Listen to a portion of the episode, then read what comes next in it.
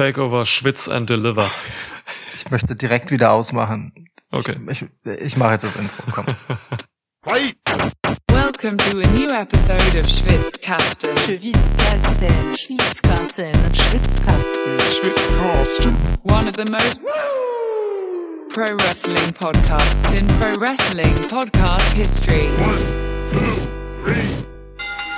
Hallo Niklas. Hey, Lukas. Schön dich zu hören. Yeah. ja, ich wollte gerade eigentlich auch aufmachen, aber ich finde meinen verdammten Flaschenöffner nicht. Der liegt immer hier. Auf diesem Das, Sockel. Ja. Weißt du, so wie in William Regals ähm, Büro, da liegt ja immer sein, sein Schlagring auf dieser roten Samtempore, möchte ich fast sagen.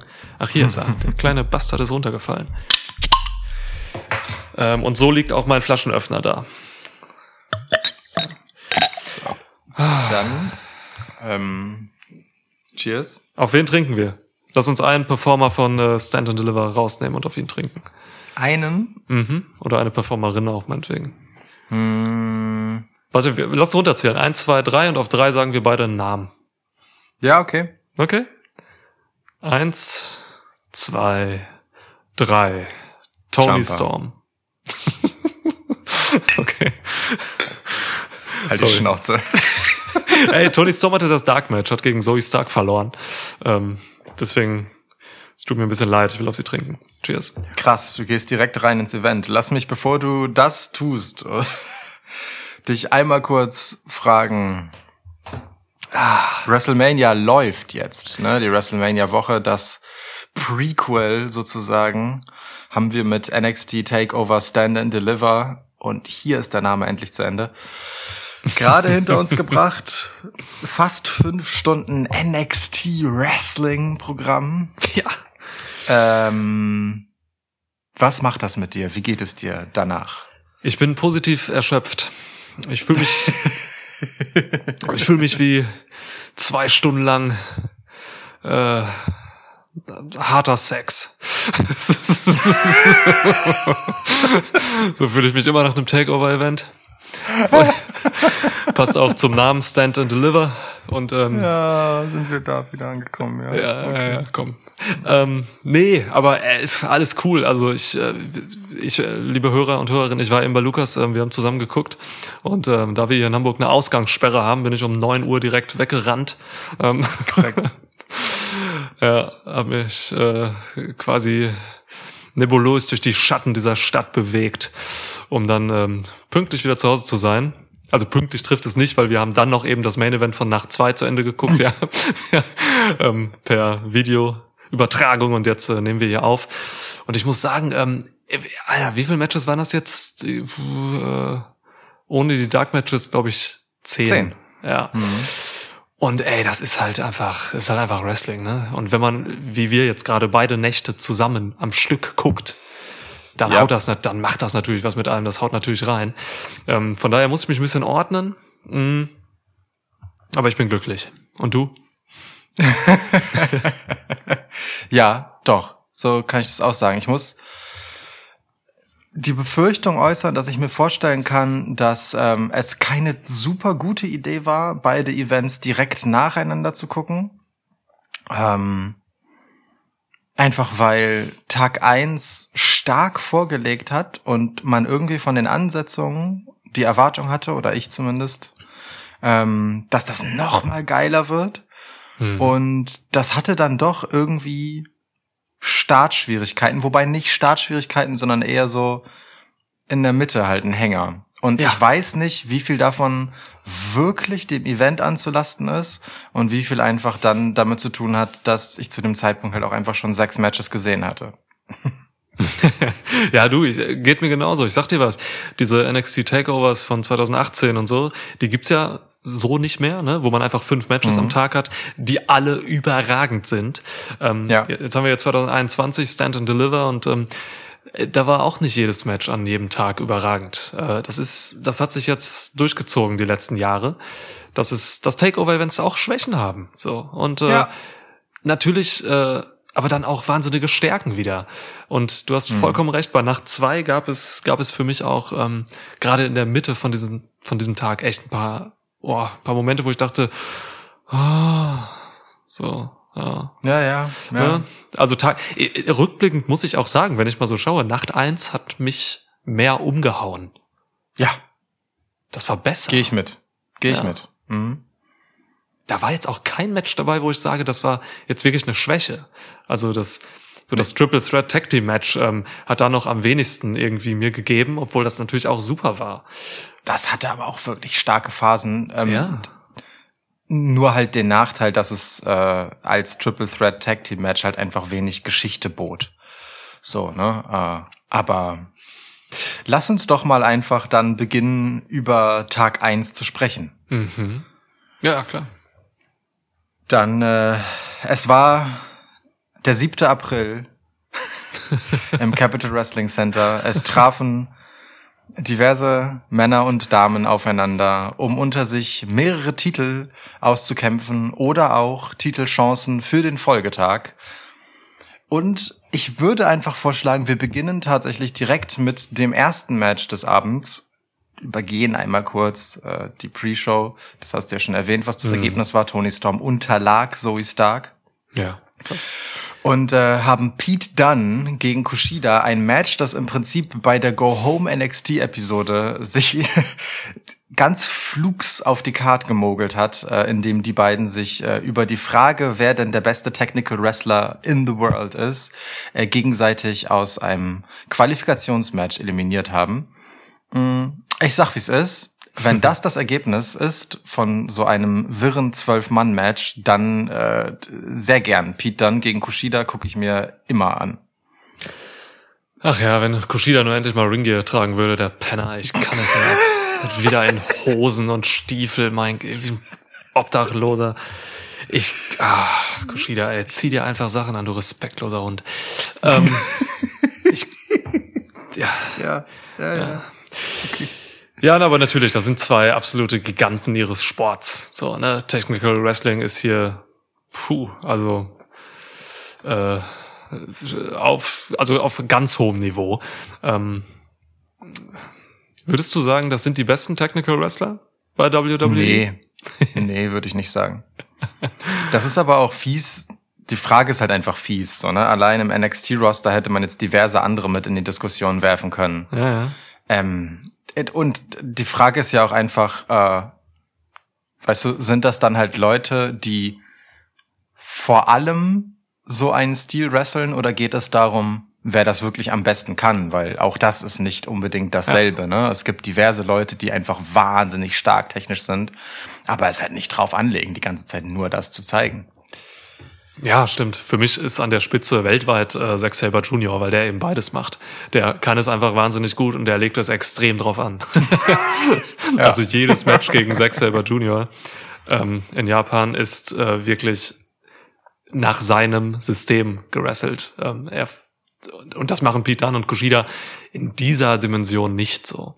Äh, Ja. aber, aber natürlich haben beide einfach in ihrem Stil ähm, diese Technik integriert und das ist halt geil. Also das ist das ist so ein kleines Liebhaberding. Ähm, Dunne und Kushida haben das ja auch gut gemacht. Ist ein guter Opener, zehn Minuten ist eine perfekte Länge dafür. Ähm, es, sie hätten so ein bisschen mehr rausholen können, mh, finde ich, für diese zehn Minuten. Da hätte ein bisschen mehr Fokus wirklich auf Technical Wrestling auch liegen können. So, da kam mir dann doch viel Bruiserweight zum Teil auch durch und so.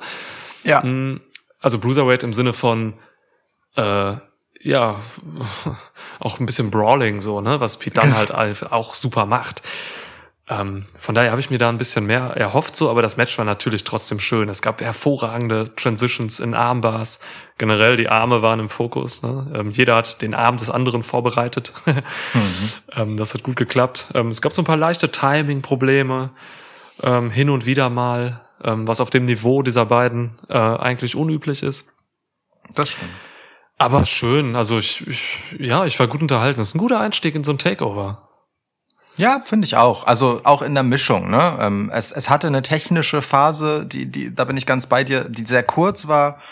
Ähm, dann gab es halt bisschen Kushida Flippy-Floppy-Momente, vielleicht den einen oder anderen Flickflack zu viel. Oh ja, Ähm, weil das in ist die äh, Ropes rein in und die zurück. Ropes, ja. ja. Äh, ähm, aber wir hatten dann halt auch eine gute Mischung aus beiden halt. So, ne? Also wie gesagt, sowohl diese Brawling-Elemente als auch dann, keine Ahnung, vielleicht mal hier so ein Falcon Arrow in eine Armbar rein und direkt dann als Antworten Ja. Double Underhook in Armbar rein und so. Ähm, das war schon ein schönes Hin und Her in äh, seinen besten Phasen.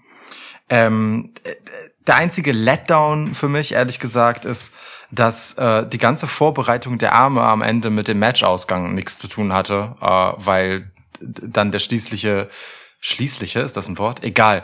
Der letztendliche Sieg ähm, wurde Pete Dunne dann auch beschert durch äh, seinen ganz normalen Finisher, den Bitter End. Ähm, klar, vorher gab's noch bisschen äh, Joint Manipulation und äh, auf die Hände treten und so und einen sehr schönen Punch von Kushida, nachdem ihm die Hand dann wehtat. Ähm, fand ich auch gut. Also so Ja. einfach, ne? Selling-technisch sozusagen äh, nett gemacht. Aber trotzdem, ne, das, was irgendwie Motiv des Matches war, dieser technische Aspekt und das, was sie versucht haben, über diese Armgeschichte zu tragen, hatte mit dem Matchausgang wenig zu tun und ist dann auch so ein bisschen der Eindruck, den es dann hinterlässt. So, also sie haben einfach nicht das eingelöst, was sie voreinander hier untereinander ausfechten wollten. Ja, Schade. gute, gute Beobachtung, stimmt. Ähm, warum macht Matt Riddle eigentlich keine Joint Manipulation? Kam jetzt erst bei mir an, Bro. ja, okay. Ich glaube, ich glaube einfach, weil es ihm ablenken würde. er wäre dann gedanklich woanders.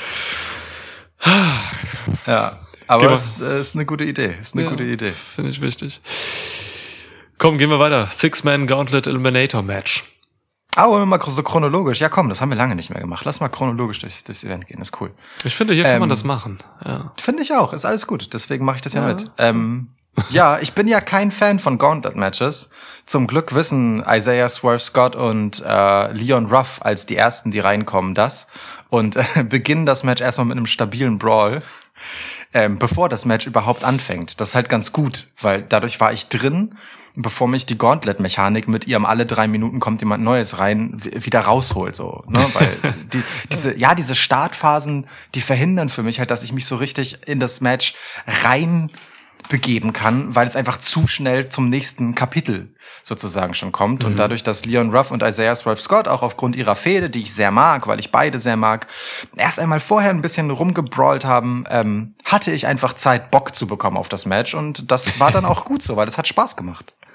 Leon Ruff kam auch einfach so rausgerufft, ne? Ähm, am Anfang, er wurde geworfen von, von Scott.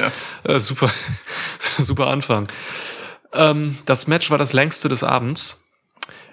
Äh, na, sogar das zweitlängste von dem gesamten Takeover-Event. Und ich sag dir was, äh, es hat mich positiv überrascht, aber richtig. Voll. Äh, äh, so ein Match ist dafür da, oder ich fange anders an. Ähm, das Beste, was so ein Match erreichen kann, mit so sechs Leuten drin, ähm, ist, dass alle etwas daraus mitnehmen. Und bis auf Dexter Loomis hat für mich hier jeder etwas mitgenommen oder irgendwie sich noch so auf die an die Ordensleiste geheftet. Ähm, ich stelle mir gerade alle Militäruniformen vor, passt nur bei Dexter Loomis gut. wirklich. Ja. Ne? Also wirklich mal jetzt. Äh, erstmal der, der Gewinner auch. Äh, wer hat denn hier gewonnen? Ähm, ach ja, Bronson, Bronson Reed. Bronson Reed. Geil. Wie, Ja, wie du das ein Argument für jemanden machen willst, der etwas mitgenommen hat aus dem Match und dir einfach nicht einfällt, wer es ist. Herrlich. Bronson Reed hat hier einfach für mich ähm, ja schon einfach so ein Next Level Showing gemacht für seinen Charakter, für sein Standing, ähm, weil er einfach wieder bewiesen hat, dass er einer der besten Big Men ist bei äh, bei NXT. Das ist das ist Wahnsinn gewesen. Swerve Scott hat mich extrem umgehauen. War der letzte, ähm, der mit äh, Bronson Reed hier noch zugegen war. Absolut, Ey. absoluter MVP dieses Matches, wenn du mich fragst. Ohne Scheiß. Und damit hätte ich nie gerechnet, dass der dieses Showing in diesem Match bekommt. Wahnsinn, absolut Krass, geil. ja. Cameron Grimes hat äh, hat einfach seinen Charakter weiter manifestiert, indem er halt diese Geldsache gemacht hat. Er hat sich ziemlich einmal zu Beginn des Matches hat er sich Swerve Scott mal gekauft und Swerve sagt natürlich, ja klar, stecke ich mir doch hier diese Scheine an den Penis und ähm, und dann ging das los. Warum auch nicht? So, es gibt keinen Grund, das Geld nicht anzunehmen und erstmal gegen die Ja. anderen zu gehen. Ja. Und vor Ähm. allem, äh, äh, das, das ist auch so ein Moment, weißt du, in vielen anderen Matches wäre dann, äh, nachdem Swerve das Geld von Grimes kassiert hat und sie einmal kurz gemeinsame Sache gemacht haben, wäre Swerve auf Grimes losgegangen, weil er das Gefühl hat, er hat davon einen Vorteil. Aber nein, hier hätte das in der Matchstory auch überhaupt gar keinen Sinn ergeben, denn es ist ja noch lang genug. Es gibt noch genug Teilnehmer, die sie ausnocken können. Swerve blieb bis zuletzt, bis sie zu dritt nur noch im Match waren, ähm, mit Grimes verbandelt, bevor er sich gegen ihn gewandt hat. Super. Hat nicht am Anfang ne, sich diesen, diesen kleinen Moment geholt, dass er sozusagen ihn düpiert dafür, dass er ihm das Geld gibt und dann gleich die Quittung hinterher sozusagen, Ja. sondern hat das genau so lange ausgenutzt, wie es Sinn ergibt. Das ist erzählerisch wichtig, weil Swerve Scott kein Dummkopf ist. Ja, ist genau richtig. Ähm, LA Knight ist auch kein Dummkopf. Ähm, hatte hier ein besonderes Showing, äh, weil er relativ kurz drin war. Ähm, in dieser kurzen Zeit eine extrem schnelle, krasse Offensive ausgepackt hat. Also d- das war kaum zu sellen, so was was er was er ausgepackt hat. So das waren Basic Moves, ne? Ähm, aber also bemerkenswert. Und ähm, das haben die Jungs irgendwie gemerkt, K-Fape, und sind dann irgendwann alle auf ihn draufgegangen. Und wenn alle auf einen gehen in so einem Match, das macht man normal mit irgendwelchen Big Men, äh, dann, dann heißt das, okay, der ist krass, den will man jetzt raushaben. Und das haben sie echt gut verkauft, so dass LA Knight hier sogar echt auch wieder was mitgenommen hat. Ähm, Das ist total Stark. gut. Das ist auch richtig clever eigentlich, ähm, LA Knight in dem Qualifikationsmatch für dieses Gauntlet-Match hier gewinnen zu lassen. Das ist der erste Push für sein Standing. Und der zweite ist halt, dass all die anderen Teilnehmer in diesem Match genau das, was du gerade gesagt hast, daraus machen. Wir müssen den jetzt mit vereinten Kraft Kräften hier rausprügeln, äh, weil der Typ ist gut. So, und so muss er nicht mal als Sieger aus diesem Match gehen, um trotzdem extrem gestärkt zu sein. Das ist ein ganz hervorragend äh, eingeleitetes Debüt. Ja, total. Ja, und es hat halt einfach Bock gemacht, dieses Match, ne? Also, da war einfach Spaß drin. Wirklich. Also, hervorragendes Wrestling gepaart mit diesen ganzen Charakter, äh, Besonderheiten der einzelnen Leute da drin. So ein Grimes, da lache ich einfach. Äh, Leon, Leon Ruff macht halt seine, seine Spinnen-Moves. Äh, Ey, Mann. einer der wenigen Über-Cruiserweights, ähm, die es, ja, die es schaffen, dass ich trotzdem zugucke, so, ähm, weil, weil ich halt bei vielen Leuten, die so in dieser Gewichtsklasse gegen ähm, ja eben viel schwerere Wrestler antreten, äh, ja so ein bisschen ausschalte, ne, aus der Immersion fliege, weil ich, äh, Ja. weil ich einfach kein kein Interesse daran habe, mich verarschen zu lassen. So, aber Leon Ruff schafft es irgendwie mit so einer ganz besonderen Art und Weise und seiner wirklich harten Athletik, will ich es mal nennen, ähm, Ja. mich bei der Stange zu halten. Und das ist eine Leistung. Das, das trifft es gut. Die, die Härte ist halt das Entscheidende. Ne? Der macht natürlich äh, sehr viel flippy floppy äh, und das gehört auch dazu. Aber er nutzt halt diese Bewegungsenergie, die er daraus gewinnt und macht halt Dinge einfach sehr schnell und sehr ruckartig und sehr zackig. Und dann sieht es halt trotzdem nach Impact aus, selbst wenn er halt mir erzählen will, dass er es hinbekommt, äh, den 20 Kilo schwereren Isaiah Swerve Scott irgendwie zu Boden zu rotzen, dann glaube ich das halt, weil er das mit so einem ja, Impact und Ruck macht, so mit so viel eben Explosivität ist wahrscheinlich das Wort, ähm, dass ich ihm das einfach abnehme, 20 Kilo hin oder her. Das ist gut, das ist wichtig, wenn man halt dieses körperliche äh, Defizit einfach hat. So, dann musst Ja. du es halt anders rausholen. Und das macht Leon Ruff echt gut. Ist generell einfach bemerkenswert, wie viel ähm, ja, tatsächlich da rein investiert wurde, Leon Ruff dahin zu bringen, ne? dass er diese Intensität auch in äh, seine ganze Darstellung bekommt, dass das legit und nicht albern wirkt, was er tut. Ja, total. Also Leon Ruff ist für mich ähm, der Plan B. Ähm, Plan A war damals ACH, ähm, den man, glaube ich, ähnlich aufbauen wollte. Das war diese eine Rolle. Ähm, ACH ist dann unrühmlich ausgeschieden, ähm, mit viel Kritik auch äh, an WWE. Und Leon Ruff hat, das, hat diese Rolle, glaube ich, einfach jetzt wahnsinnig gut angenommen. Ähm, es gibt halt diese Leichtgewichte wie Leon Ruff oder auch Darby Allen, die das einfach wahnsinnig gut hinkriegen, ähm, dieses Defizit, was du gerade beschrieben hast, so auszugleichen. Und es gibt halt, und damit setzt man sich halt noch ab, so, das schaffen nicht viele. So ein Markus Stunt, äh, das ich, kann ich mir nicht angucken. Einfach. Ich glaube dem halt nichts. Ich glaube ich glaub ihm keine Offensive. Und Leon Ruff glaube ich einiges. Das ist, das ist cool. Das ist stark. Ja. Ja. Der einzige, der hier so ein bisschen unter die Räder gekommen ist, wenn du mich fragst, ist Dexter Loomis. Ja, klar. Ähm, der war kurz da, der hat äh, in seiner Sequenz äh, bei seinem Einstieg ins Match sechs Moves gemacht, Ich habe mitgezählt. Du hast wirklich also gezählt? sechs unterschiedliche. Es waren mehr Moves, aber es waren sechs unterschiedliche. Er hatte nicht so viele. Ich glaube, das waren noch schon alle. Ist unser Rechner Ähm, wieder repariert von Schwitzstats in Island? Der ist doch ja, explodiert. es ging. Also ehrlicherweise, der hat bei sechs aufgehört zu zählen. Ich glaube aber, dass da auch nicht mehr viel mehr gekommen wäre. Okay. Das, ich wollte jetzt nicht darüber sprechen, dass wir vielleicht da noch nicht ganz auf der üblichen Rechenleistung sind. ähm, nun. Jedenfalls ist aber Dexter Loomis der Typ, den ich am wenigsten in diesem Match gebrauchen konnte und deswegen finde ich es auch okay, dass ich nicht so wahnsinnig viel von ihm äh, gestört wurde und ich habe gar nichts gegen den. Ich brauche den nur in so einem Gauntlet-Match nicht. Das hat gereicht und war dann auch äh, in Ordnung. Er hat niemandem was weggenommen. Das war meine Befürchtung und das ist äh, gut, dass das nicht passiert ist. Ja, das ist gut. Ja. Ja, und Ich Bronson, äh, ja. LA Knight hat ihn eliminiert, oder? Boah, ich glaube ja, war das, war das dieser, dieser starke Northern Light Pin? Genau, während Dexter Loomis irgendwen äh, gerade in der Submission hatte, äh, kam dann halt äh, LA Knight und hat das ausgenutzt und sich sozusagen über beide geworfen und damit Dexter Loomis eliminiert, was ja auch super ist. Mega. Krass, ja, war Richtig. eine gute Sache. Ach ja. Ja, es hat schon Spaß gemacht. Mag ich sowas. Und wie gesagt, Bronson Reed, ich, ich setze große Stücke auf ihn. Ähm, hat mir an Tag eins besser gefallen als an Tag zwei irrerweise. Da kommen wir später zu. Aber ähm, Bronson Reed, ey, auch was der so in Sachen Selling eingesteckt hat, ne? Diese Kicks von Swerve am Ende gegen den Kopf. Ich glaube, es waren insgesamt drei. Ja. Und so, Drei. also da, da hält er halt auch einfach seine Birne hin. So, der hat, der hat was, Jo. der hat was ganz, was ganz Tolles. Ähm, und ähm, ja, Shades of äh, Yokozuna, ne? Natürlich auf eine ganz andere Art und Weise. Aber das haben die Kommentatoren auch gesagt. Ähm, er macht halt diese Moves, ne? Dieses ähm, sich einfach setzend hinfallen lassen, äh, sitzend. Äh, das, äh, das hat was. Ich mag das. Also Bronson Reed setzt sein Gewicht äh, ziemlich geil ein irgendwie.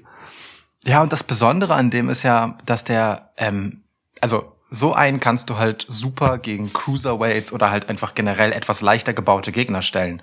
Ne, dann sieht er halt krass aus. Das Ding ist nur, der kann diese Leute halt auch mm, overbringen und sellen. Also der nimmt dann halt auch mal einen Move, den du im Selling so einem großen Typen wie ihm einfach nicht zutrauen würdest und wickelt sich da eben mit rum und springt und ist beweglich. Das ist Ja. durchaus beeindruckend. In der Offensive eigentlich fast schon viel noch weniger als ähm, halt im Selling, wenn er Moves nimmt. Das ist äh, eine wichtige Eigenschaft, glaube ich, wenn du so einen Körper hast, dass du gerade da, also im Selling, ne, dabei, wie du deine Gegner verkaufst, ähm, nicht Limitierung hast, weil du sonst deine Gegner schwach aussehen lässt. Das ist ein großer Vorteil von Bronson Reed gegenüber vielen anderen Big Men.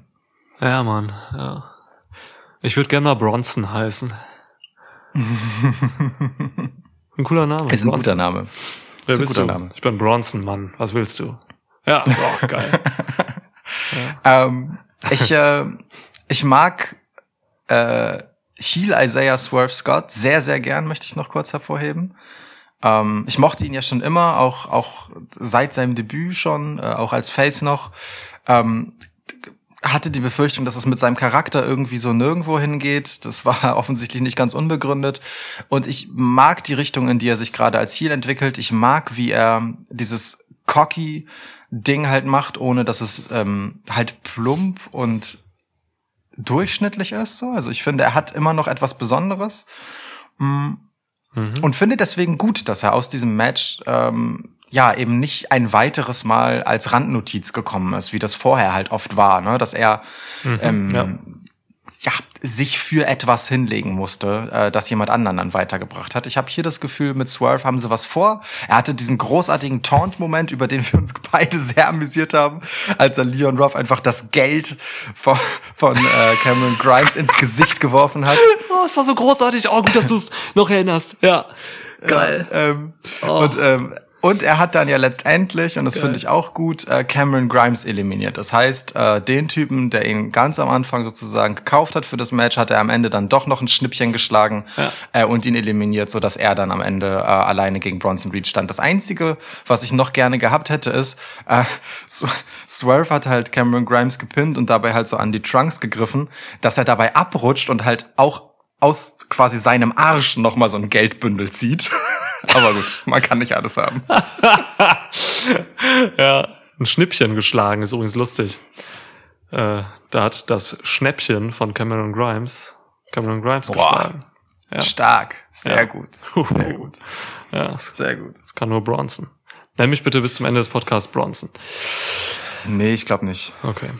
Ähm, ja, schön. Also Ja, Bronson Reed hat jetzt wirklich. für Nacht 2 ein äh, North American Title Match damit sicher. Ja. Das äh, kann ich vorausschicken, fand auch statt. Äh, Ja.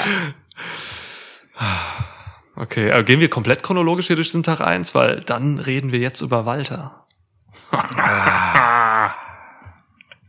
Können wir machen? Wir können auch erst über die beiden anderen Matches reden und am Ende über Walter gegen Champa. Das kannst du dir jetzt aussuchen.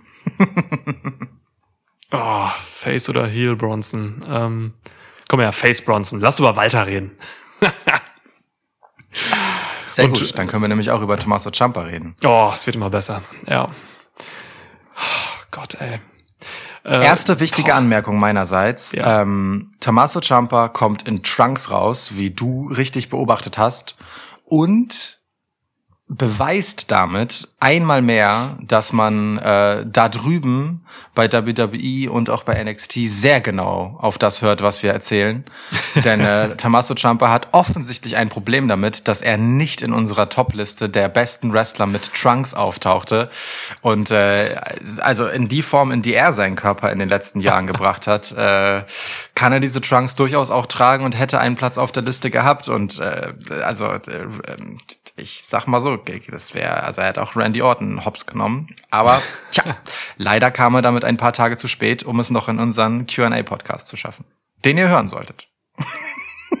mit sollen hat das nichts zu tun, den müsst ihr hören. Ja. Ja. Diese und weitere elementare Fragen werden darin beantwortet. Äh, Wir können nichts dafür. Ihr habt sie gestellt. Kleiner, kleiner Cliff, äh, ja, beziehungsweise ähm, Appetit haben. Tommaso Jumper taucht in einer anderen Liste auf, in diesem Q&A. Das Ja. Das stimmt. Ähm, ich sag mal einfach vorweg hier, ne, ich, ich muss es jetzt mal loswerden hier, es liegt mir auf dem Herzen. Tom, äh, ich tu mir damit eigentlich immer schwer, aber ich kann jetzt wirklich sagen, Tommaso Jumper ist aktuell einfach mein Lieblingswrestler. Das kann ich absolut nachvollziehen. Dieser Mann ist so krass. Dieser Mann hat so unfassbar tolle Eigenschaften als Wrestler, die, ähm, die ich einfach so schätze. Er wurde immer auch immer besser über die letzten Jahre und so. Ist alles, was Tommaso Jumper macht, ist so glaubwürdig und organisch. Das ist unglaublich. Nichts wirkt irgendwie so nach dem Motto, okay, Wrestler A macht das, dann muss ich jetzt das machen und selle das so und so. Das kommt alles so, als wenn es ihn selbst überrascht, wenn er Dinge zählt. So, d- es ist, das ist, ah, du hast das, du hast das eben, als wir geguckt haben, noch viel besser beschrieben als ich gerade. Aber wirklich, also Tommaso Jumper kann alles. Der kann mir alles verkaufen. Ich weiß nicht, warum der Mann kein Vertreter ist. Äh, wirklich, äh, ja. Ähm, und wenn so ein Mann, also Tommaso Jumper mit all seinen Wassern, mit denen er nicht gewaschen wurde, denn er sieht immer noch aus wie so ein räudiger äh, US-Veteran, ähm, Vietnam-Veteran.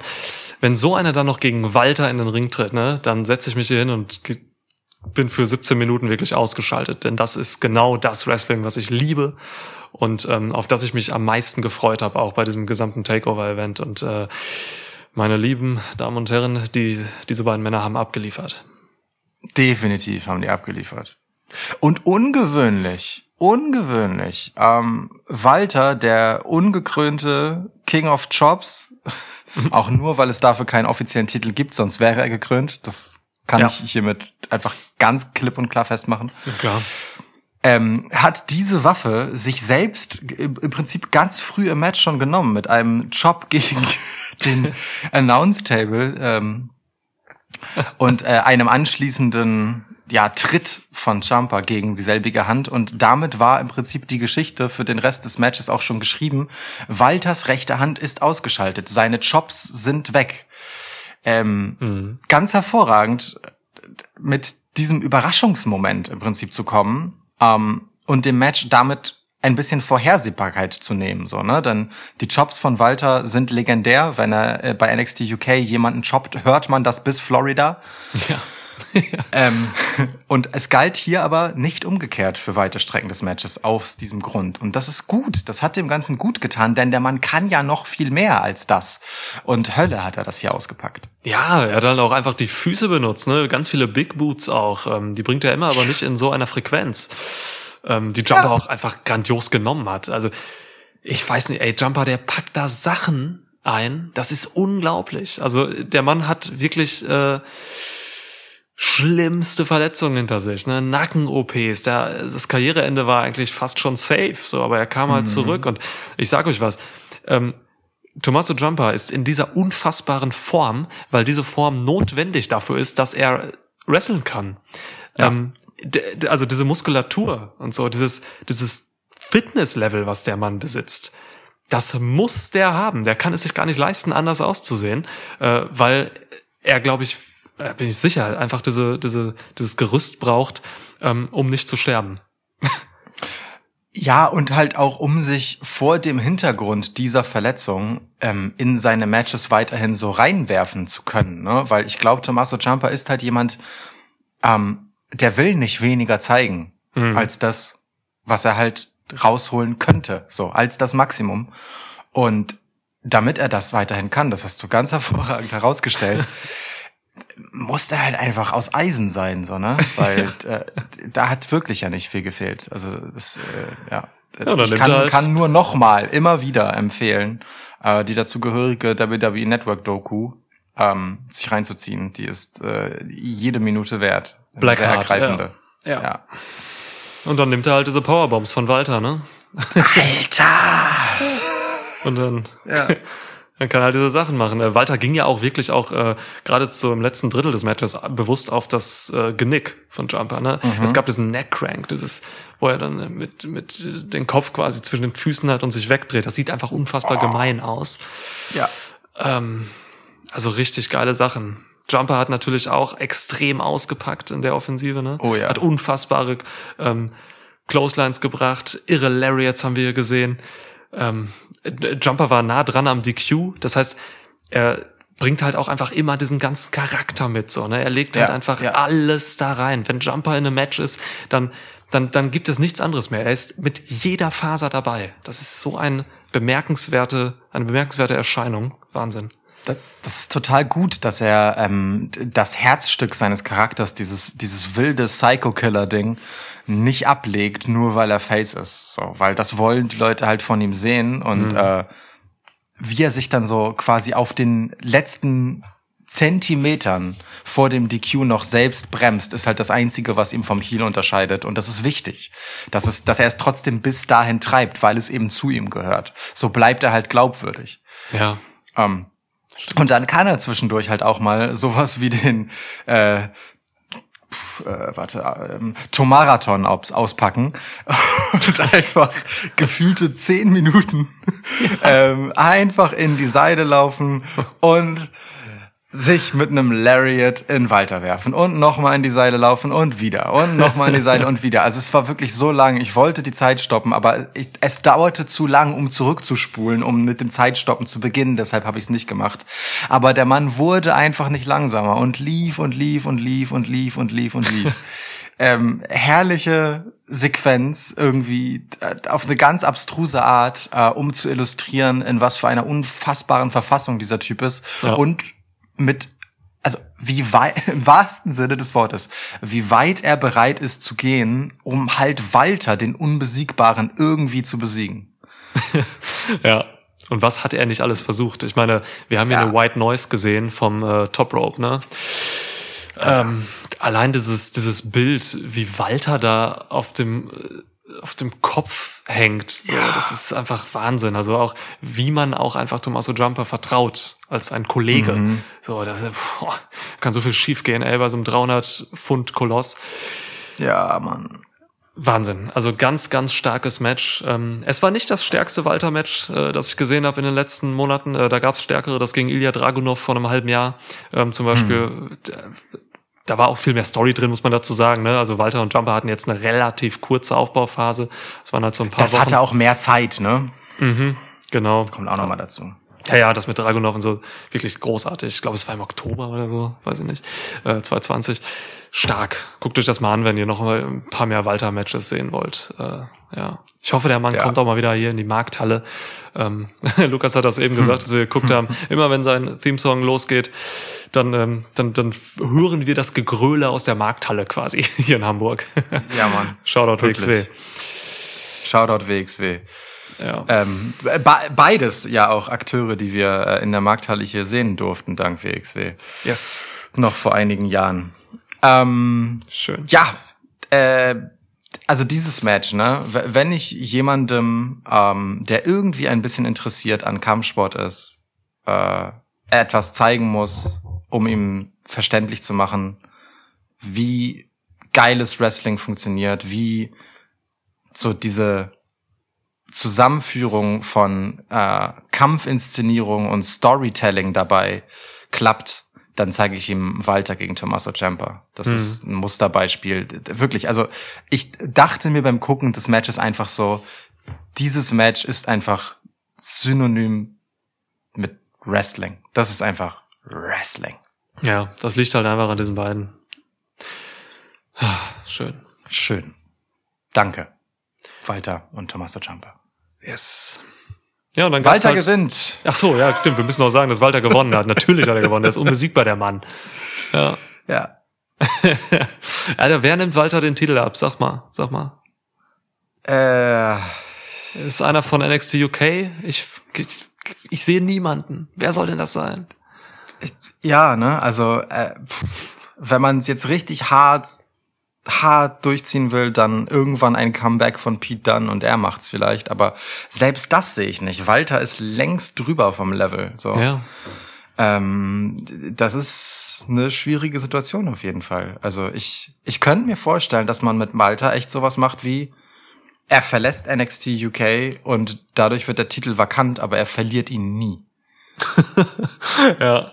Ja, das kann sein. Ja, wirklich. So, also, weil auch das wäre natürlich ja wieder ein gewisses Standing, mit dem er dann ein neues Kapitel beginnen könnte. Aber ich, also, ne, Stand jetzt kann ich mir beim besten Willen nicht vorstellen, wie zur Hölle dieser Mann den Titel verlieren soll. Wirklich nicht. Verletzung. Ja, stimmt.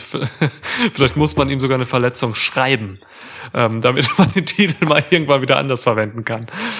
Äh, schön. Ja, gut. Ähm, wir hatten dann jetzt hier einen wahnsinnigen Bruch zum nächsten Ja. Match. Ähm, das hast du lobend hervorgerufen, äh, dass man von diesem, von dieser Schlacht jetzt dann einfach äh, wirklich zu einem ja, Triple Threat Tag Team Match kommt. Es geht um die NXT Tag Team Titles. Und ähm, ja, hier haben wir dann doch ein paar andere Wrestler drin, ne? Also wenn man so Ja. MSK und äh, Legado mal betrachtet zum Beispiel. Aber Grizzled Young Veterans gehen natürlich auch so ein bisschen eher den Weg. Grizzled. Ja. Widerspricht, widerstrebt mir immer, äh, diesen Namen zu schnell auszusprechen. Das geht einfach nicht. Da hat mich Zack Gibson geprägt. ja Ähm, das stimmt. Eine Frechheit, das- dass er keine Promo halten durfte bei der Entrance. Wirklich. Frechheit. Skandal. Ja. Ähm, Skandal. Das ist so ein Match. Ähm, zu Beginn habe ich dir noch gesagt, ach Mensch, da, das ist so eins, das wäre wahrscheinlich als äh, zwei gegen zwei klassisches Tag Team Match irgendwie besser gewesen. Einfach weil Triple Threats sind halt oft nicht besser, als ähm, wenn man ein Team oder einen Beteiligten weggelassen hätte. Ja. Ähm, das dachte ich zu Beginn.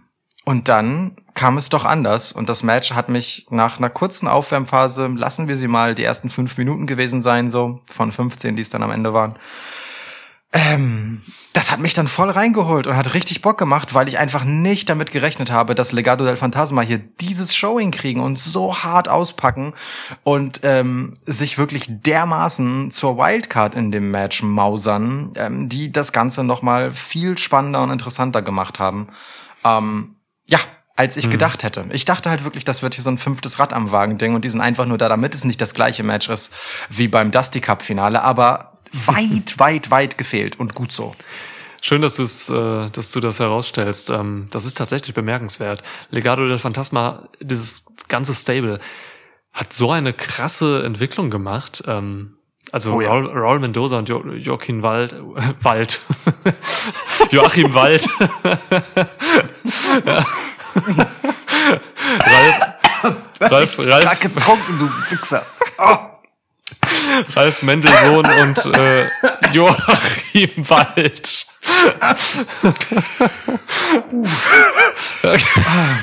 Zum Glück habe ich hier nichts auf die Technik gespuckt. Alter Schwede. Joachim Wald. Alter. Und, und Ralf Was Mendelssohn. ist das für ja. ein beschissener Pornodarsteller? Also bitte, ähm, Joaquin Wild hört sich doch mehr nach Pornodarsteller an als Joachim Wald. Aber Joachim Wald stelle ich mir als so einen unrasierten, unver... Okay, ganz anders halt als Joachim Wald. Was war mein Punkt? Ach ja, ähm, gerade diese beiden äh, sind aus dem Nichts wirklich gekommen. Ne? Ähm, gerade ähm, Ralf Mendelssohn war halt wirklich ein absoluter Jobber, der, der, Ja. der absolut nichts gewon gewonnen, gewonnen hat bei NXT. Und ähm, jetzt sehen sie einfach verdammt gut aus und können zeigen, was sie können.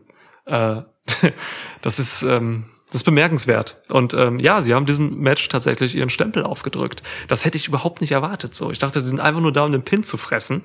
Ähm, Ja. Und am Ende hat noch nicht mal einer von denen den Pin gefressen, oder? Nee. Also Wahnsinn. Also gerade Ja. so diese Offensive einfach, was da, was, was die alles gebracht haben. Da gab's so ein, auch so in der Innovation, ne, ein Coast to Coast, ein Double Coast to Coast äh, gegen Ja. gegen Nash Carter war es, glaube ich. Und so ähm, stark. Dabei zeigen sie noch Charakter. Ähm, Raul Mendoza noch mehr als äh, Wild, aber ähm, auch Wild, der wird noch, der, der, der kann sich noch in alle möglichen Richtungen entwickeln. Ähm, starke Geschichte. Also ja, Legado, cool. Voll. Also damit hat das Match halt auch einfach nochmal eine Aufgabe mehr gehabt, ne? Weil MSK hatten allen Rückenwind der Welt nach dem Sieg im Dusty Cup. So, Ja. damit sind sie halt auch einfach als Favoriten in das Match gegangen. Grizzled Young Veterans sind, also es ist halt einfach so ein Match, das ja auch aus der Not geboren ist. Ne? Die Titel sind vakant, weil sich Danny Burch verletzt hat und jetzt erstmal für sechs Monate raus ist. ähm, die Grizzled Young Veterans sind ja einfach nur da, weil sie die letzten Gegner von MSK waren. Im Prinzip ist das schon diskutabel, weil sie haben ja gerade erst gegen MSK verloren. Und äh, Legado sind zum Glück eben mit drin gewesen, weil sie dem Match eine Menge frischen Wind gebracht haben. Und gleichzeitig haben sie aus dem Match noch eine Menge mitgenommen, wie du richtig rausgestellt hast. Das ist äh, eine gute Geschichte. Ähm, gut aber auch, dass dann letztendlich MSK gewonnen haben, wie es folgerichtig ist. Gut, dass sie abermals gegen äh, die Grizzled Young Veterans als äh, Abnehmer des Pins gewonnen haben, weil damit der ganze Aufbau für Legado del Fantasma, der in diesem Match passiert ist, nicht direkt wieder vom Tisch ist. So, die sind einfach jetzt direkt legitime Herausforderer ähm, zu einem anderen Zeitpunkt. Und das ist ja auch eine gute Sache, ähm, weil sonst hätte man zum dritten Mal MSK und Grizzled Young Veterans gehabt, wenn es anders gekommen wäre, ne? weil die hätten halt sagen können, naja, ihr habt uns ja nicht gepinnt in diesem Triple Threat Match. Also eigentlich ein äh, hervorragendes, äh, ja, Stückchen Match, das hier dann am Ende zu einem runden Abschluss gekommen ist. Der einzige Kritikpunkt, den ich finden kann, ist halt, es war dann doch recht vorhersehbar in diesem Ausgang. Aber äh, wenn das die 15 Minuten Match sind, die ich dafür bekomme, dann nehme ich das locker hin und gönne das MSK auch.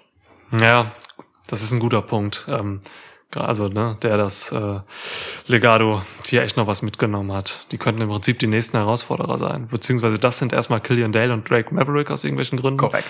Ähm, die haben, haben nach zwei das Dark Match gewonnen gegen Breezango. Ähm, ja, hat mich gefreut. Ähm, für MSK ist es halt eine Traumstory, ne? Ähm, wenn du, Voll. wenn du jemanden pushen willst, dann macht man das genau so. MSK sind aus dem Nichts gekommen, äh, kamen gerade von Impact und haben jetzt hier wirklich einfach sofort diesen Dusty Cup gewonnen. Das ist, das ist irre. Ähm, und durften dann jetzt auch noch hier weiter gewinnen. Und im Prinzip ist dieser Push jetzt noch wertvoller, weil sie halt zweimal gewinnen durften. ne? Sogar bei einem Takeover noch jetzt. Äh, also, beziehungsweise das letzte war ja auch beim Takeover, ne? Ja, aber Ja. das hier ist halt die fucking WrestleMania-Woche. Ja, das ist schon krass. Und äh, man hat auch noch was für diese beiden gemacht, denn gerade so in Sachen Widerstandsfähigkeit, Resilience, so, da, da hat man halt echt draufgepackt. Vielleicht schon ein bisschen zu viel, was Wesley angeht, der halt echt Finisher gefressen hat und rauskam. So, ne? Also man hat diese beiden einfach nicht klein gekriegt. Äh, Gleichzeitig durften sie auch in der Offensive weiterhin zeigen, was sie können. Gerade Wesley sticht da schon einfach heraus mit seinem ultra Hot Tag, den er hier hatte. Das, Ja, äh, der Mann springt einfach wie ein Irrer durch die Gegend und ähm, lässt es aber dabei auch glaubwürdig äh, nach Impact aussehen, wenn er jemanden trifft. So und das, ähm, das ist cool. Also ich mag MSK, obwohl sie eigentlich so vom vom Style her nicht so für mich zugeschnitten sind, sage ich mal. Aber aber ich mag sie. Ist gut. Wir wissen immer noch nicht, was MSK heißt. Nee. Ne, also bei äh, GYV und äh, LDF wissen wir das. Das waren die drei Buchstaben Abkürzungen in diesem Match immer. Nur bei MSK nicht. Ja. Naja, äh, äh, äh, sie machen es spannend. Hört sich alles an wie so eine Reihe von Drogen irgendwie. Oh, ich habe mir gestern MSK gegeben, ey. Und dabei, dabei war ich schon auf LDF, Mann. Ja. Oh, Und hast du auf aber ein ganz schön, Oh, Ja, und dann noch ein GYD drauf. Alter, bist du irre? Ja. ähm, wow. Oh fuck, ich habe gerade meinen Müller mal umgetreten aus Versehen und es ist extrem viel schiefgegangen dabei, fuck. Oh, waren überall so kleine Schnipsel drin und so. Ah, egal. Okay. okay. Man sollte halt echt Ja, kein MSK nehmen, Leute. Lasst es. Kinder, lasst es. Ja. MSK, ja, Abkürzung für Mescalin. Ähm, ja, stimmt. ähm, Wesley auf jeden Fall ist ja wirklich so so ein so ein weiß nicht Dr Dragon Ball aber als Mensch.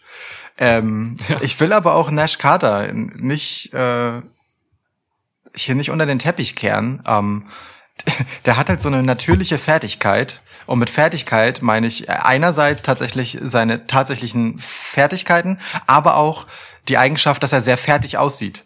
Und äh, das hilft halt dabei, wenn man eben der Typ, typ ist, der minutenlang einstecken muss, ähm, bevor er dann sich zum Hot Tag äh, für Wesley rettet. So, das macht Nash Carter halt richtig gut. Der frisst halt wirklich anständig Moves und äh, schmeißt sich dafür hin und hat ja auch selbst den einen oder anderen ähm, kleinen Schmankerl, das Schmankerl heißt es, ähm, in seinem offensiven Repertoire. Ne? Also allein dieser Standing Moonsault, in den er von Wesley reingeschubst wird, ist immer wieder eine Augenweide, was das Timing angeht. Voll. Ähm, die beiden sind schon einfach ein cooles Duo. Das macht schon Bock.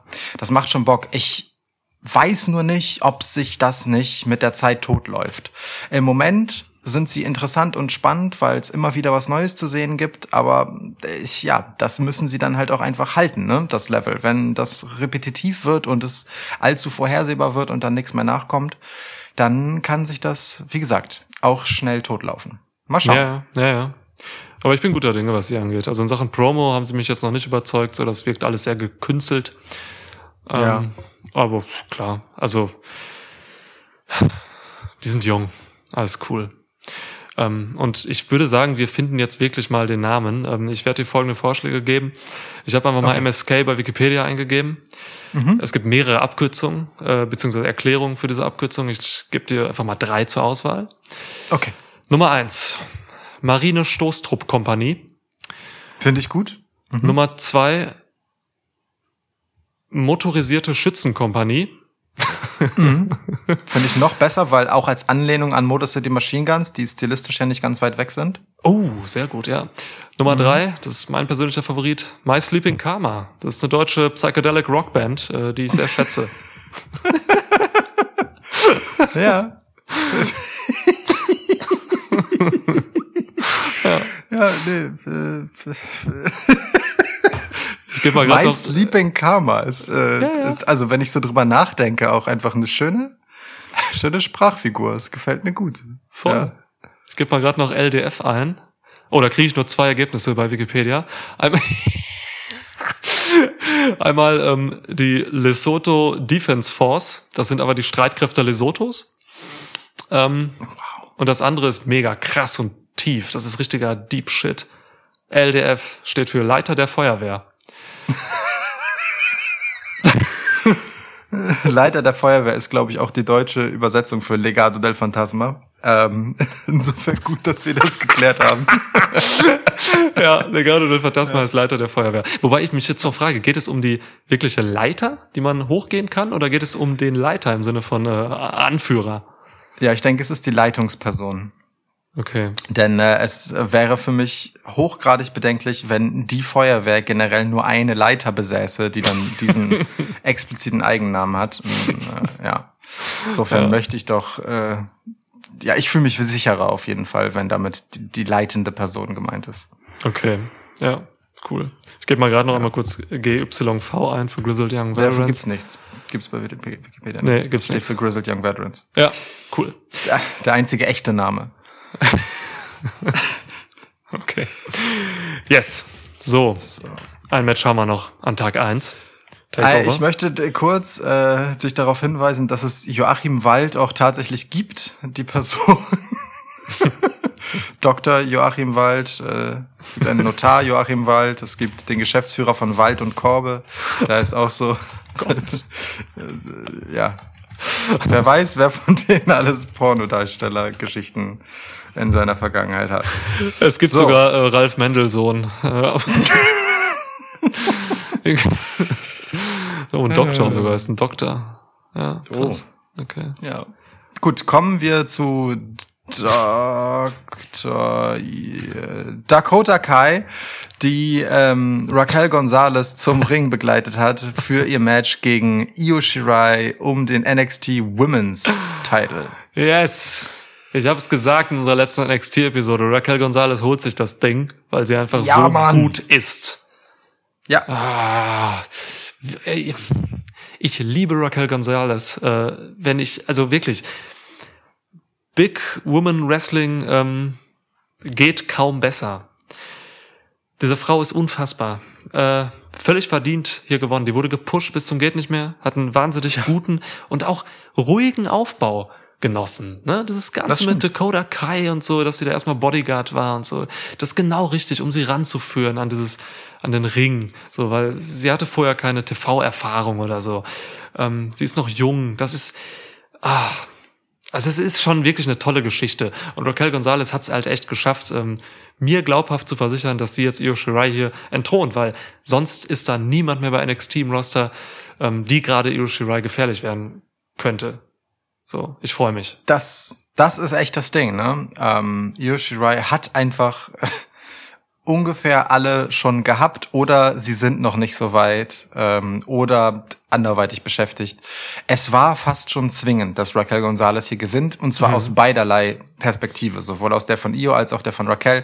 Und genau so haben die beiden aber auch dieses Match bestritten und das meine ich wirklich ganz im Positiven. Raquel Gonzalez hat hier gut ausgepackt, einiges gezeigt, ähm, hat vor allem, finde ich, und das finde ich auch nicht unwichtig, ähm, ein Match gezeigt, ähm, dass sie charakterlich öffnet ähm, und zwar in Richtung Face-Turn. Also ich glaube, ich habe das auch beim Gucken vorhin gesagt, wir sind hier so fünf Minuten vor Face bei Raquel Gonzalez. Ja. Und das finde ich gut und richtig bei ihr, ähm, denn die meisten Gegnerinnen, die sie halt theoretisch hat, die nicht gerade in irgendwelchen Tag-Team-Geschichten stecken, sind halt Heels. ähm, und das ebnet natürlich so ein bisschen den Weg in Richtung, äh, dass es einen Split zwischen ihr und Dakota gibt und Dakota wird sicherlich Heel bleiben. Äh, finde ich gut, denn Raquel Gonzalez hat, also selbst als Heel, einfach eine sympathische Ausstrahlung auf mich, ehrlich gesagt so. Und sie hat ja auch wenig klassisch Böses in dem Sinne gemacht, dass man ihr vorhalten müsste. Sie war halt einfach nur, ja, eine harte Kämpferin letztendlich. Das ist gut. Das ist Ja. gut. Das stimmt. Sie war, genau, sie war einfach nie so eine richtig böse Arschloch-Heel. So, sie war, sie war einfach eine harte, eine harte Nuss. Ja. Ah, Ach so, und äh, auf der anderen Seite Io Shirai ähm, wiederum hat das Match auch ihrerseits so bestritten, dass klar ist, sie will hier jemandem ähm, das nötige Showing geben, um legit als Siegerin aus dem Match hervorzugehen. Io Shirai hat sich hier ins Selling geworfen. Halleluja. Ja, ey, lass mich zum Selling noch was sagen von äh, Gonzales. Das ist nämlich was Besonderes. Ähm, also klar, die Frau sieht wahnsinnig ähm, stark aus, aber gerade beim Selling sieht man, wie stark sie wirklich ist, also körperlich stark. Ähm, denn sie nimmt nahezu jede krasse Offensive, wo es irgendwie darum geht, dass Leute von oben angeflogen kommen oder ja oder von sonst wo, ähm, nimmt sie tatsächlich ähm, mit der gesamten Körperspannung. Das ist richtig krass. Das kannst du nur machen in dieser Art, wenn du halt wirklich eine unfassbare ähm, Tiefenmuskulatur hast. Und äh, die scheint sie zu haben, denn sie hat jetzt auch in diesem Match einfach Io Shirai wirklich immer krass gefangen. Also da, ne, man, man, es gibt ganz viele Möglichkeiten, ähm, Leute irgendwie abzufangen, wenn sie auf dich zuspringen oder so. Jetzt egal wie schwer sie sind oder so, du kannst dich wegrollen, du kannst viel über Dynamik machen, über Bewegungsdynamik, dass du einen kurzen Impact simulierst, äh, aber eigentlich kaum Kontakt hast, weil du dich schon direkt irgendwie weiter drehst oder so. Äh, mhm. Ist jetzt vom Move abhängig. Äh, aber äh, Raquel Gonzalez frisst halt wirklich jeden, indem sie komplett alles über ihre Körpermuskulatur ableitet. Da, also das ist ein Genuss, das habe ich bei gerade so im Women's Wrestling irgendwie noch nie in dieser Form gesehen. Das ist, mhm. das ist irre. Ähm, und es sieht deswegen auch immer einfach super gut aus, weil der Impact halt maximal kommt. Äh, stark. Also das tut auch manchmal weh, wie bei diesem ja, Move, wo Io Shirai jetzt von dem Totenkopf oben an der, äh, an der Rampe runtergesprungen ja. ist. Da springt sie einfach komplett von drei Metern Höhe einfach straight auf sie drauf. Und Raquel Gonzalez fängt sie ja. einfach und fliegt dann hin. Da ist der Moment, wo Io Shirai vom Genius of the Sky kurz zum Dummkopf of the Sky wird. Ich, also wirklich dieses, von, aus dieser Höhe darunter zu werfen. Ei, ei, ei.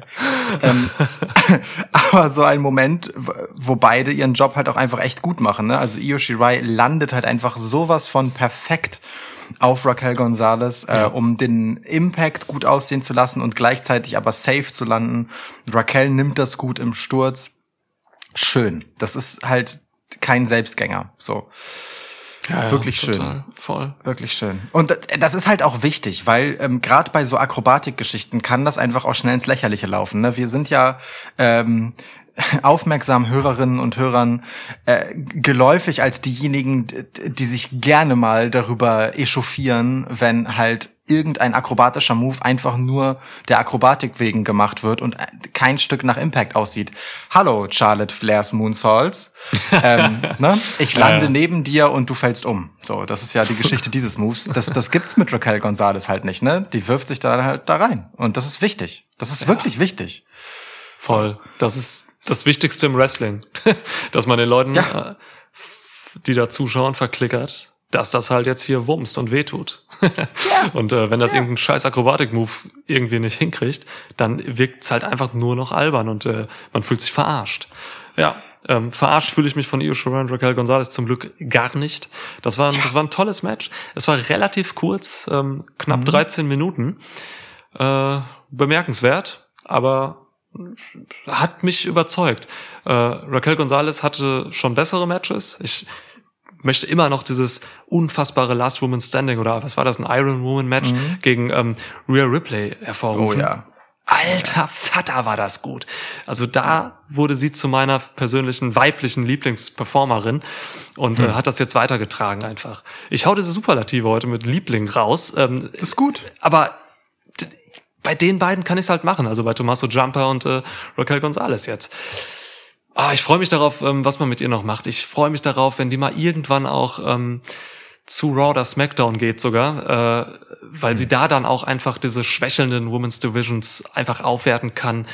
Mhm, sie kann so einer wie Nia Jax zeigen, wie Big Woman Wrestling wirklich geht. Sie kann so Sie viel. kann einer wie Nia Jax aber auch zeigen, wo die Tür ist. Ja, und damit ein Big Boot raus, klar. Genau. Ja. und Highlight dieses Matches war eigentlich das Post-Match. Denn äh,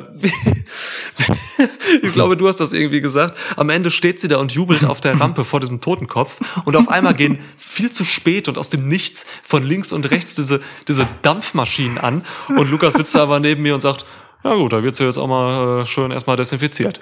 So. Ja. Raquel Gonzalez feiert ihren Titel einfach schön in der Autowaschstraße. Ist toll.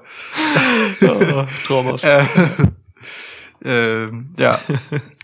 Ich ähm, finde aber, also auch hier, ne, Raquel Gonzalez hat dann einfach ein sehr sympathisches Lächeln ausgepackt und so, äh, dann als Siegerin. Mhm. Ähm, hat auch im Match ihre Face-Momente gehabt. Ich will das jetzt nicht unnötig heraufbeschwören, aber ich will nochmal darauf aufmerksam machen. Im Endeffekt hat sie im Match halt schon äh, sich gemeinsam mit Io Shirai gut dahin erzählt, dass man ihr diesen Sieg gönnt an der Stelle so. Und das ist für äh, einen Heel Champ halt echt nicht selbstverständlich und ein interessanter Kniff. Aber es ist halt so, ne? Sie hat sich halt rausgearbeitet aus Submissions, so, ähm, und solche Dinge. Das ist äh, bemerkenswert und gut und deutet halt darauf hin, dass man wirklich Pläne mit ihr hat ähm, und dass man bei ihr eben nicht einfach nur über das Heel-Sein kommen will, sondern darüber, dass sie halt für etwas steht. So. Und das ist nicht nur Kraft oder so, sondern das ist tatsächlich auch äh, ein, ein gewisser Siegeswille und äh, auch hier ne, eine Härte, ähm, was die Nehmerqualität angeht. Das ist gut und wichtig. Denn ähm, um selbst stark auszusehen, muss sie auch ihre Gegnerinnen stark aussehen. Und das ist häufig von Big Men und Big Women einfach ein Problem. Das haben wir bei Bronson Reed jetzt schon lobend hervorgehoben und es gilt auch für Raquel Gonzalez. Sie kann das halt. Sie ist körperlich fähig dazu, auch den Nehmerteil gut zu machen und die Attacken ihrer Gegnerinnen so aussehen zu lassen, ähm, dass man am Ende sich denkt, krass, dass die das jetzt gewonnen hat und nicht halt einfach nur, naja, was sollen die anderen auch gegen sie machen? Mhm. Das ist halt wichtig für die Spannung in den Matches. Ja, Mann. Ich finde das auch total wichtig, dass du das sagst, weil das sind eben wirklich Chancen.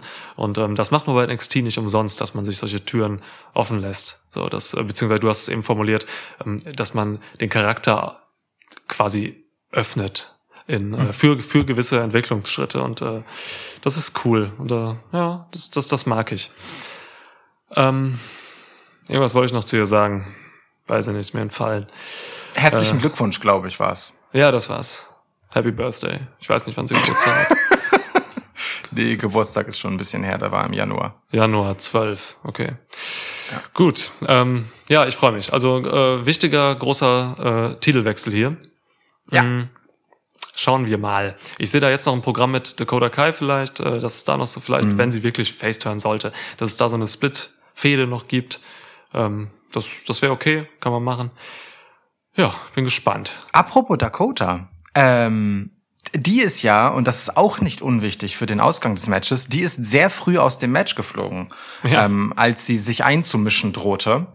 Und im Prinzip dem, dem geneigten und wissenden Zuschauer wird vielleicht in diesem Moment klar gewesen sein, dass das für einen Sieg von Raquel Gonzalez spricht.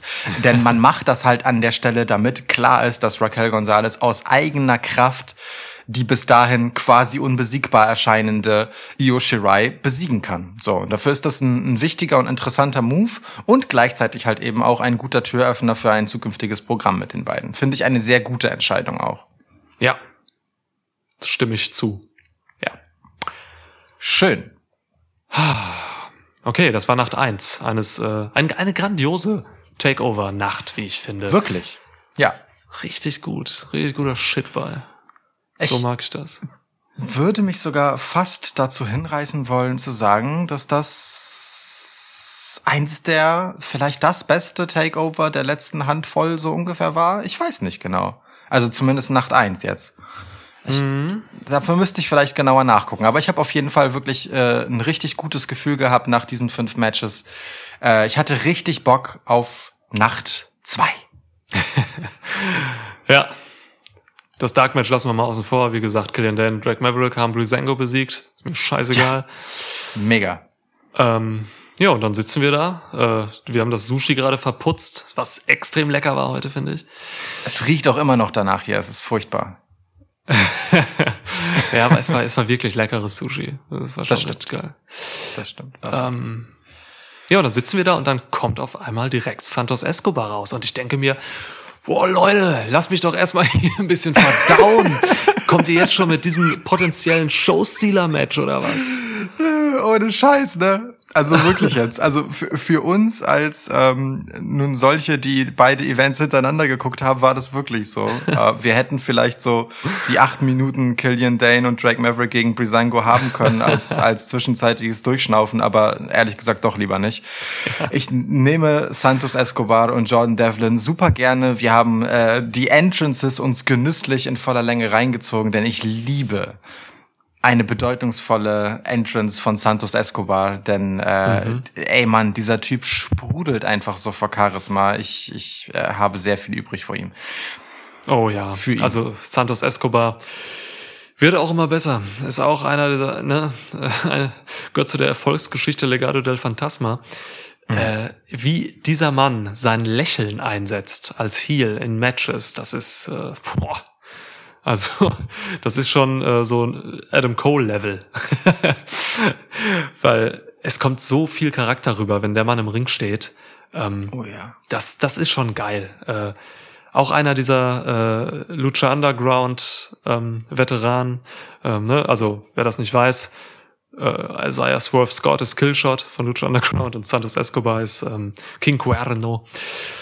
Ja, und äh, Escobar hat halt wirklich dieses amerikanische Wrestling, ähm, auch bei WWE, bei NXT, einfach so gut angenommen und ähm, schafft es halt wirklich, seinen Charakter da so reinzubringen. Und ich, ich, ich freue mich einfach für ihn. Ähm, er kann auch echt davon profitieren, äh, dass Andrade nicht mehr bei WWE ist, dass er weggegangen ist, weil sie haben gerade einfach nicht viele für den viele Wrestler für den lateinamerikanischen Markt und Santos Escobar ist einfach mit Abstand gerade der, der am meisten wirklich liefert.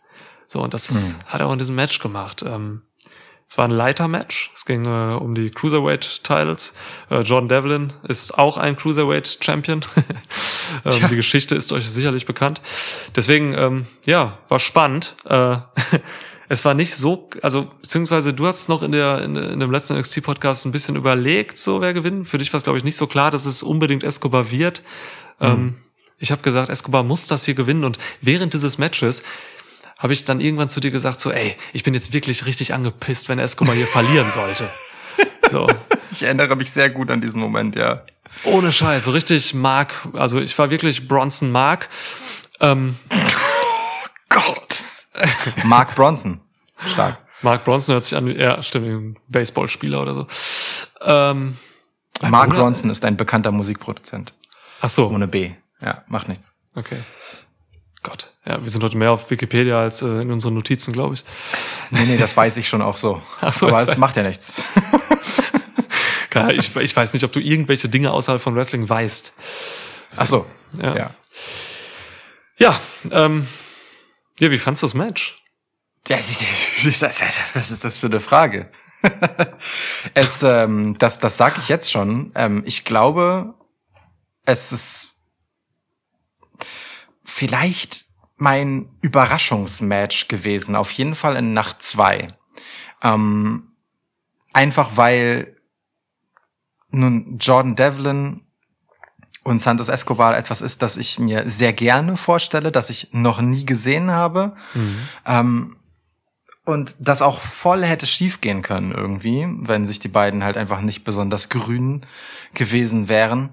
Mm, Etwas, das, weiß ich nicht, so eine, weißt du, so undisputed Title Matches wie dieses hier, ne, wo ähm, einfach zwei Leute, die den gleichen Titel tragen, ähm, wo einer Interimschamp ist und so, äh, die machen halt etwas, weil es treffen einfach zwei Champs aufeinander. So, die haben einfach beide den Status Champion und sie haben ihn beide ein Stück weit legitim und das hat automatisch dann so eine gewisse Bedeutung. Und ich habe ehrlicherweise ähm, in der Ansetzung fast schon vergessen, dass das noch ein Ladder Match war und das war dann irgendwie so ein so ein ach schade erstmal, weil weil ich gar nicht wusste, ähm, ist den beiden das stilistisch eigentlich so zuträglich. Und dann haben sie aber einfach coole Sachen draus gemacht, so äh, ungewöhnliche Dinge auch mitunter. Also auch so Sachen, die halt nur in der Pandemic-Era jetzt gerade möglich sind, wo man halt diese Plexiglasscheiben äh, über den Ringbarrikaden hat, wo dann auch noch eine Leiter gegen gelehnt werden kann und solche Dinge so. Da wurde einfach gut damit gearbeitet. Dieses Match hat mir einfach Sachen gegeben, ähm, mit denen ich vorher so nicht gerechnet habe.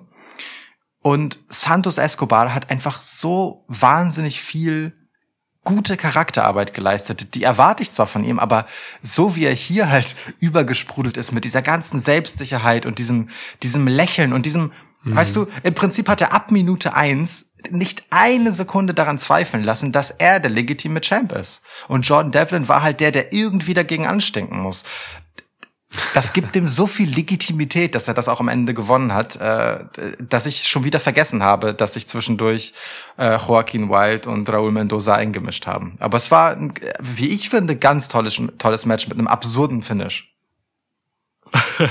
Ja. Ja, für mich war es auch ein Überraschungsmatch, aber ähm, eher in negativer Hinsicht, weil ich habe hier Ah, tatsächlich tatsächlich? mehr erwartet. Krass. Ja, ähm, ich, ich schätze beide halt so, so krass, ähm, dass ich hier dachte, das wird wirklich das Match of the Takeover. Ähm, Oha. das Okay. wurde es dann aber nicht, weil mir fehlte dann hier und da doch irgendwas. Also, so als wenn, um mal dein Wortspiel so aufzugreifen, das sagst du oft, mir fehlte ganz oft der Kleber zwischen Moves, gerade so in den ersten zwei Dritteln. Ähm, da, es gab sehr viele, ähm, nicht Rest Holds, aber Rest Phasen, so, wo ähm, ziemlich zu Beginn schon viel Zeit einfach irgendwie liegen gelassen wurde. Ähm, natürlich wurde auch vieles dann mit Charakterarbeit gefüllt. Diese Zeiten waren wichtig, aber das fand tatsächlich nicht immer statt. Ähm, ich habe mich stellenweise gefragt, so, ah, Leute, irgendwie kommt, kommt ihr gerade nicht so in Fahrt. Und das ist ein Leitermatch und ich habe schon zu viele gute Leitermatches, glaube ich, auch gesehen.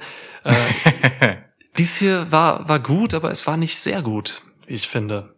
Ich weiß nicht, woran das liegt. Ähm, das sind Nuancen, die das äh, irgendwie bei mir eher in so ein schattiges Licht stellen. Äh, die, die haben beide, sie haben sich beide komplett reingeworfen und so, aber vielleicht war es dann doch irgendwie so ein Chemie-Ding oder so zwischen denen, was mich irgendwie gestört hat. Ähm, Einzelne Spots an sich, so wenn man die mal im Vakuum betrachtet, war natürlich Mörder. So, ne? Es gab einen geilen Moonsault von Devlin ähm, von, dem- vom ja, von der Spitze der Leiter. Ähm, dieses, dieser finale Spot halt war irre, ne? Die äh, beide sind oben auf der Leiter. Es gibt eine Headbutt von Escobar und dann, dann stürzt Devlin halt einfach, ohne sich nochmal umzudrehen, rücklings einfach in eine Leiter nach unten, die da so in der Ecke liegt. Das ist, die dann auch noch durchbricht. Das ist ein wahnsinnig gefährlicher Move. Lukas hat zurückgespult, ähm, weil er unbedingt wissen wollte, wer diese Leiter aufgebaut hat. um, äh, Ist wichtig. Ne, ja, äh, Ja. Ne, du hast vermutet, dass Devlin sie aufgebaut hat, weil die bösen Spots, die man aufbaut, die nimmt man eigentlich immer selbst.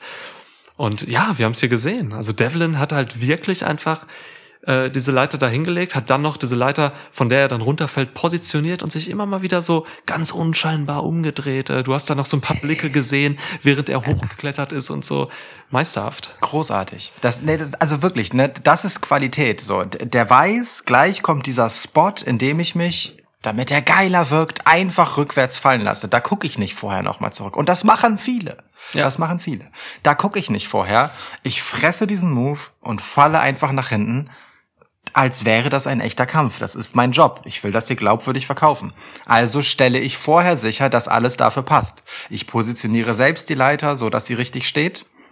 Und dann sieht man, beobachtet das gerne mal. Guckt euch das nochmal an und beobachtet das, wie John Devlin, während er sich halt hängenden Kopfes zur Leiter schleppt, halt abcheckt, wo die Leiter steht, auf der er gleich landen muss und wo, wie die steht, auf die er raufklettert. Wie er dann, während er sich die Leiter hochschleppt, auf die er raufklettert, unter seinem Arm noch durchguckt, auf die Leiter hinter sich, um halt zu gucken, muss ich ein Stück nach links, muss ich ein Stück nach rechts springen oder einfach geradeaus. Und dann geht er noch ein paar Stufen höher und guckt nochmal unter seinem Arm durch. Das sieht halt einfach so aus, als würde er die Schmerzenzellen, die er von den Moves davor hatte, völlig zu Recht, die waren auch stabil, aber das ist in dem Moment schon die Vorbereitung für diesen Finalspot.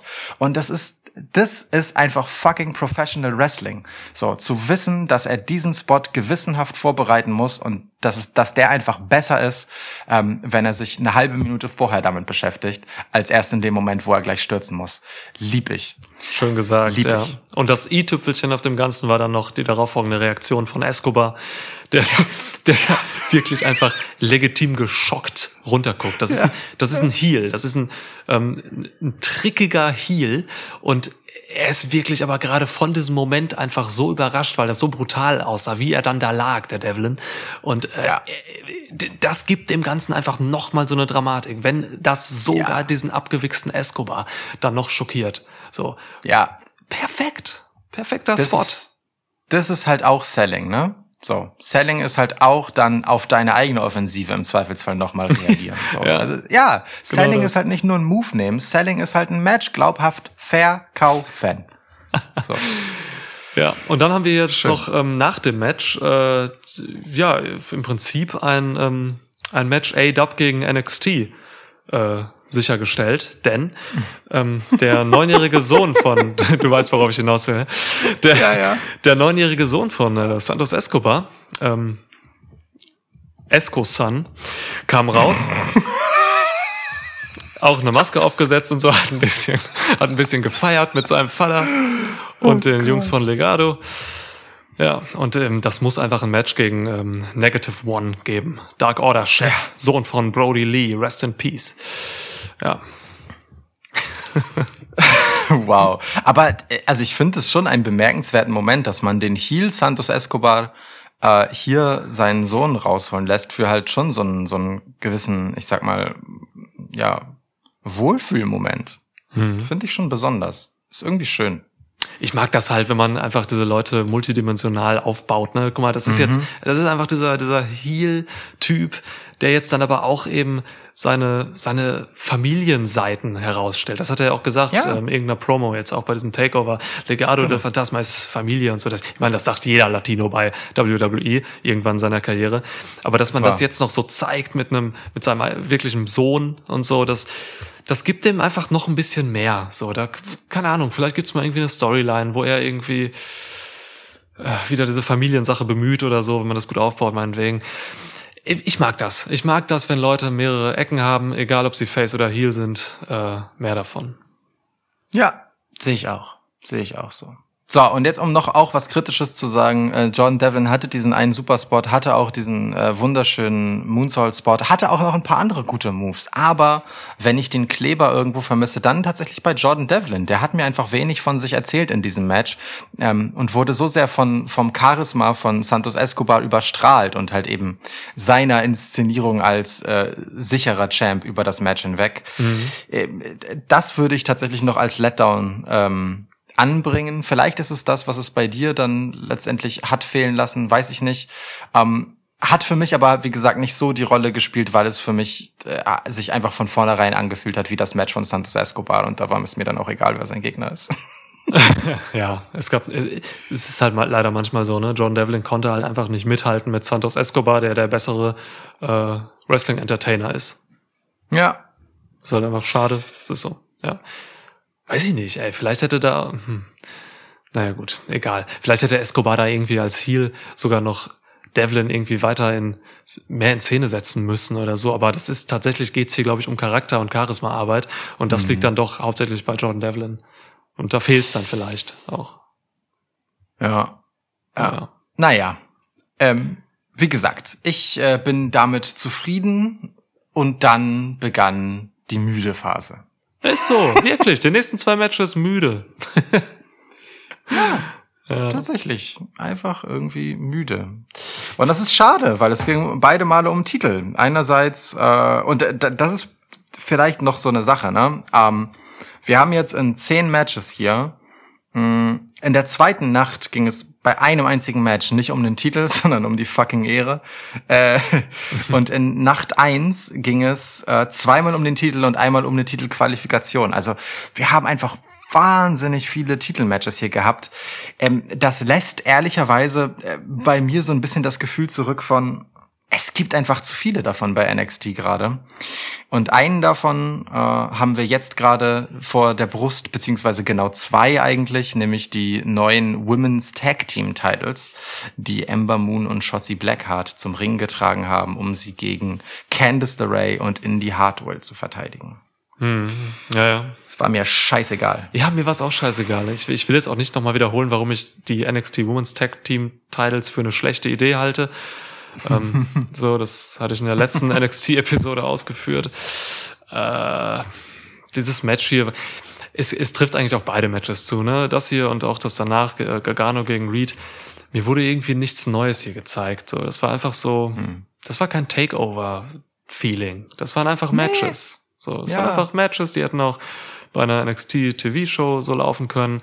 Und das ist mir dann zu wenig. Ähm, ich, die haben jetzt gar nicht viel falsch gemacht oder so.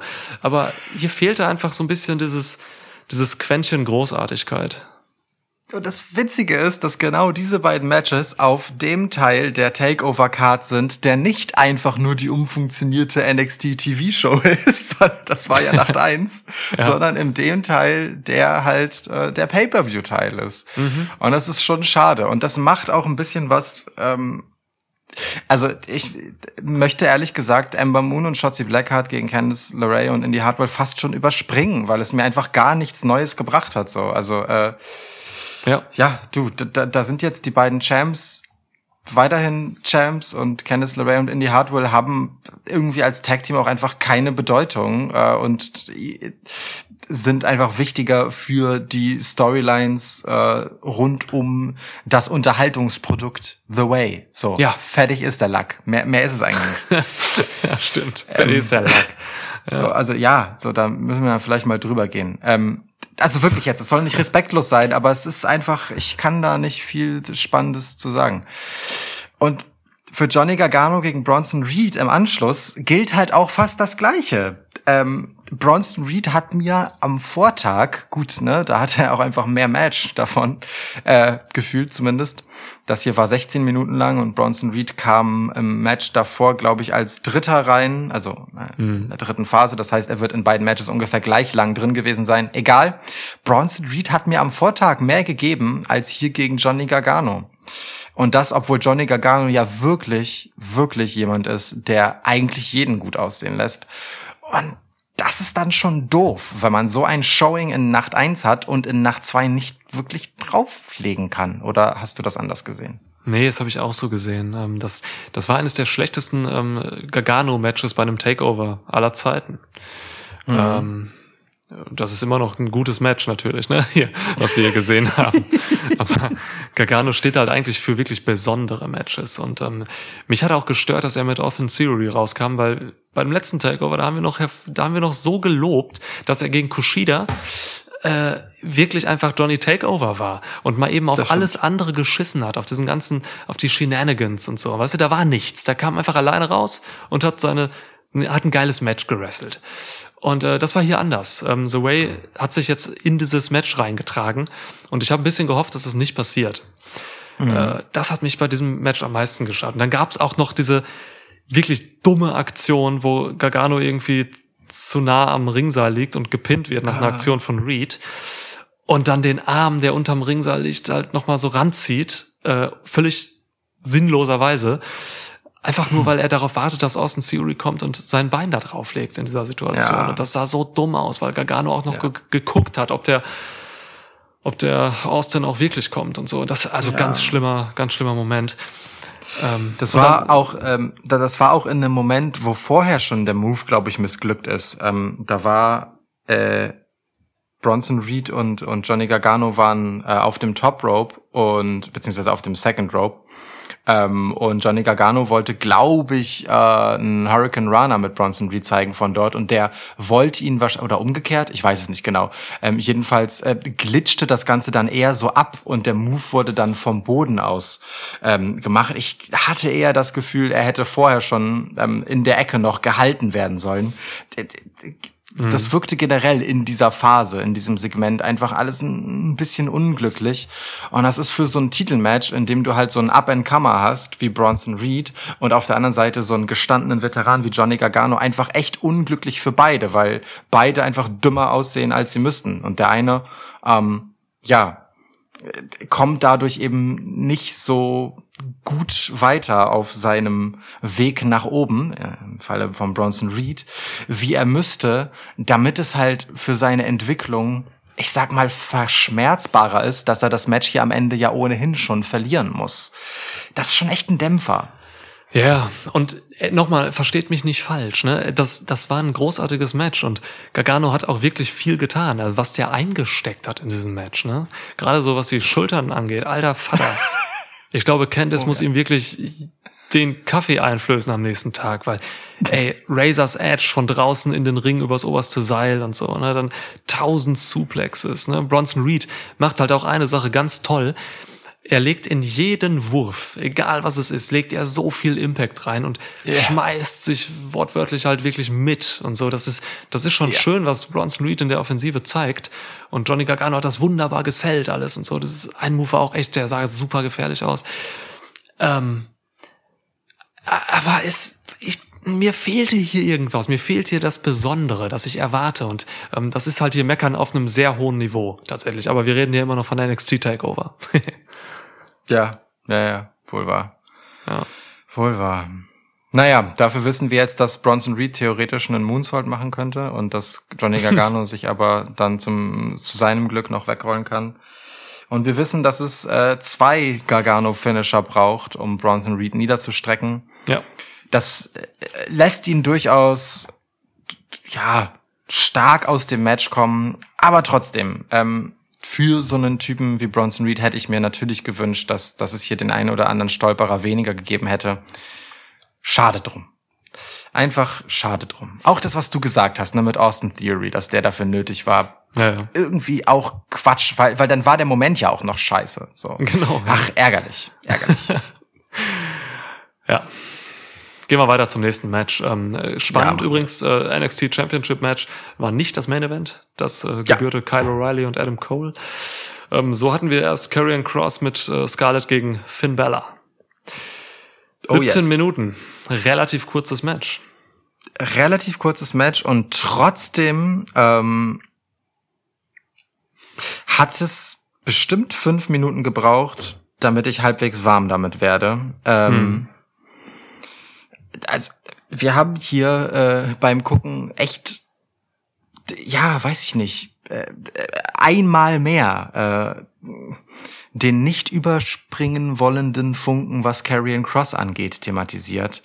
Ähm, irgendwie war das im Ring auch hier wieder zu Beginn nicht so spannend. Finn Balor, on the other hand, gefiel mir sehr gut mit seinem ähm, du hast das so schön äh, auf den Punkt gebracht beim Gucken ähm, mit diesem Spiel mit den Emotionen von Karrion Cross. Er hat ja vorher im Aufbau dieser Fehde betont, dass die Schwachstelle von Karrion Cross dessen kurze Lunte und äh, se seine Emotionalität sind.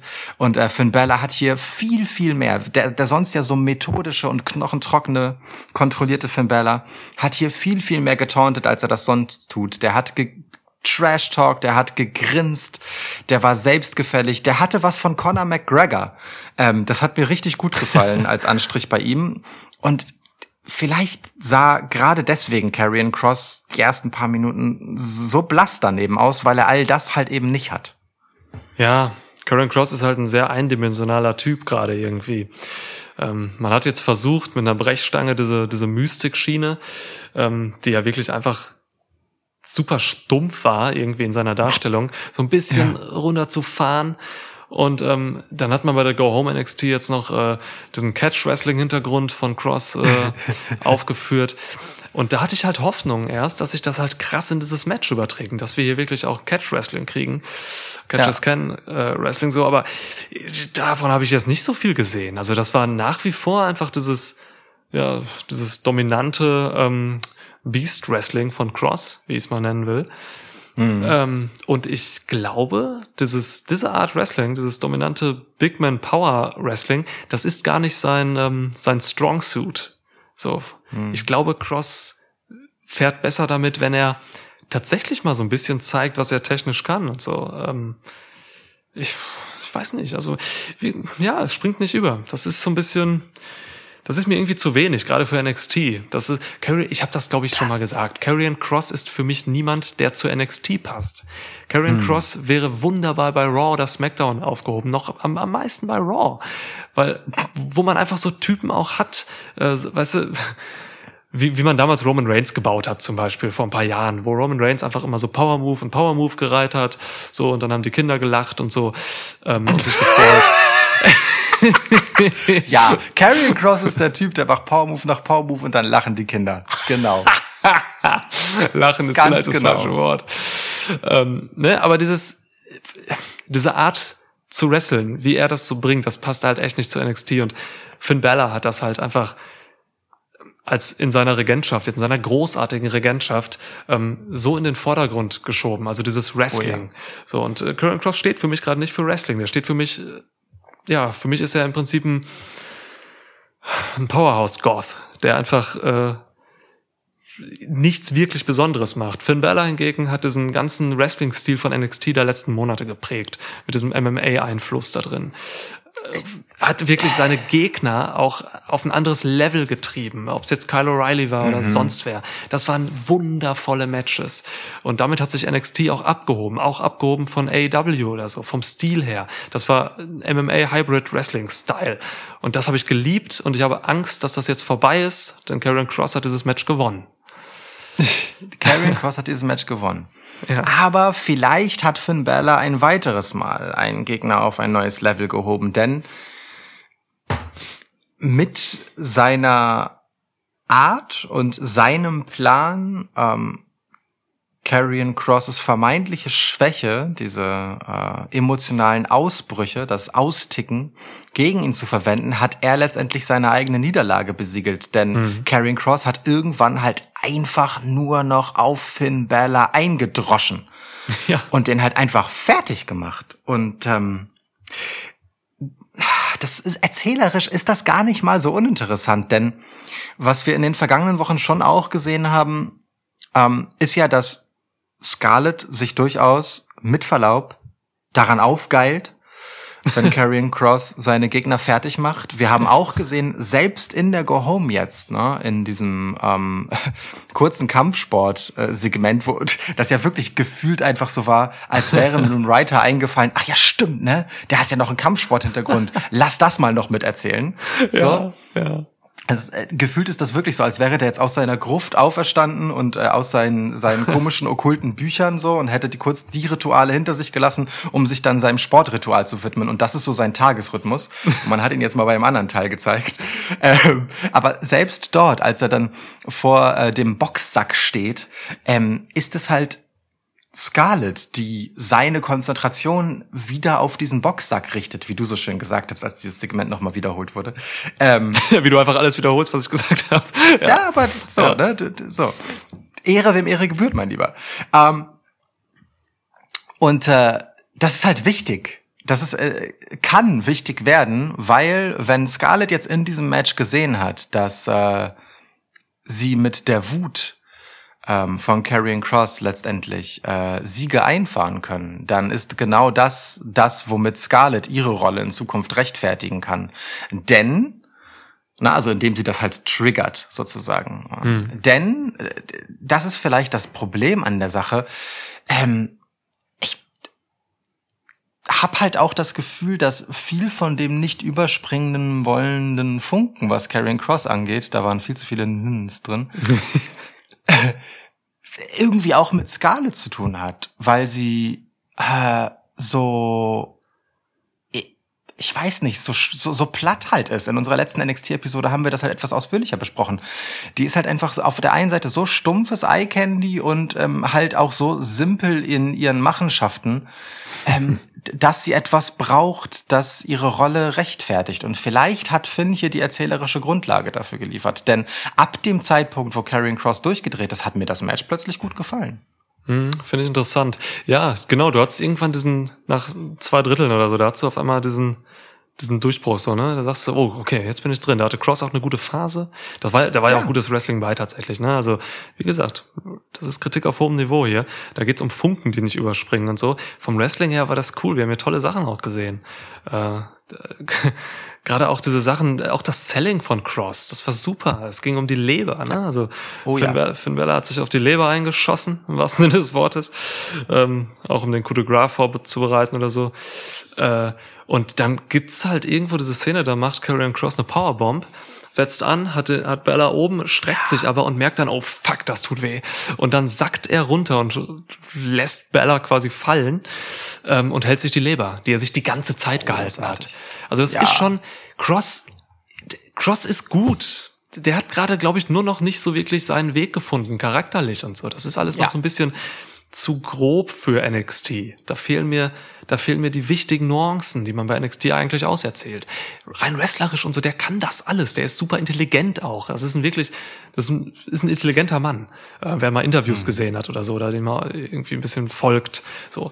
Ähm, Ah, der kann das alles. Der kann das alles. Also das Potenzial von Cross ist noch nicht erreicht und ich hoffe, diese Regentschaft, die er jetzt hat, denn er hat wirklich Finn Bella entthront und das bedeutet was. Denn Oh ja. Finn Bella steht einfach für NXT momentan. So, der ist also eine der, das ist eine meiner Lieblingsregentschaften ähm, eines NXT-Champions, glaube ich. Ich überlege gerade mal.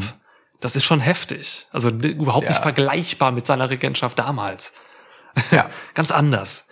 Ja. So, deswegen, also ist cool. Also für Cross ist natürlich toll, ist eine Chance. Ich hoffe, sie machen es irgendwie richtig.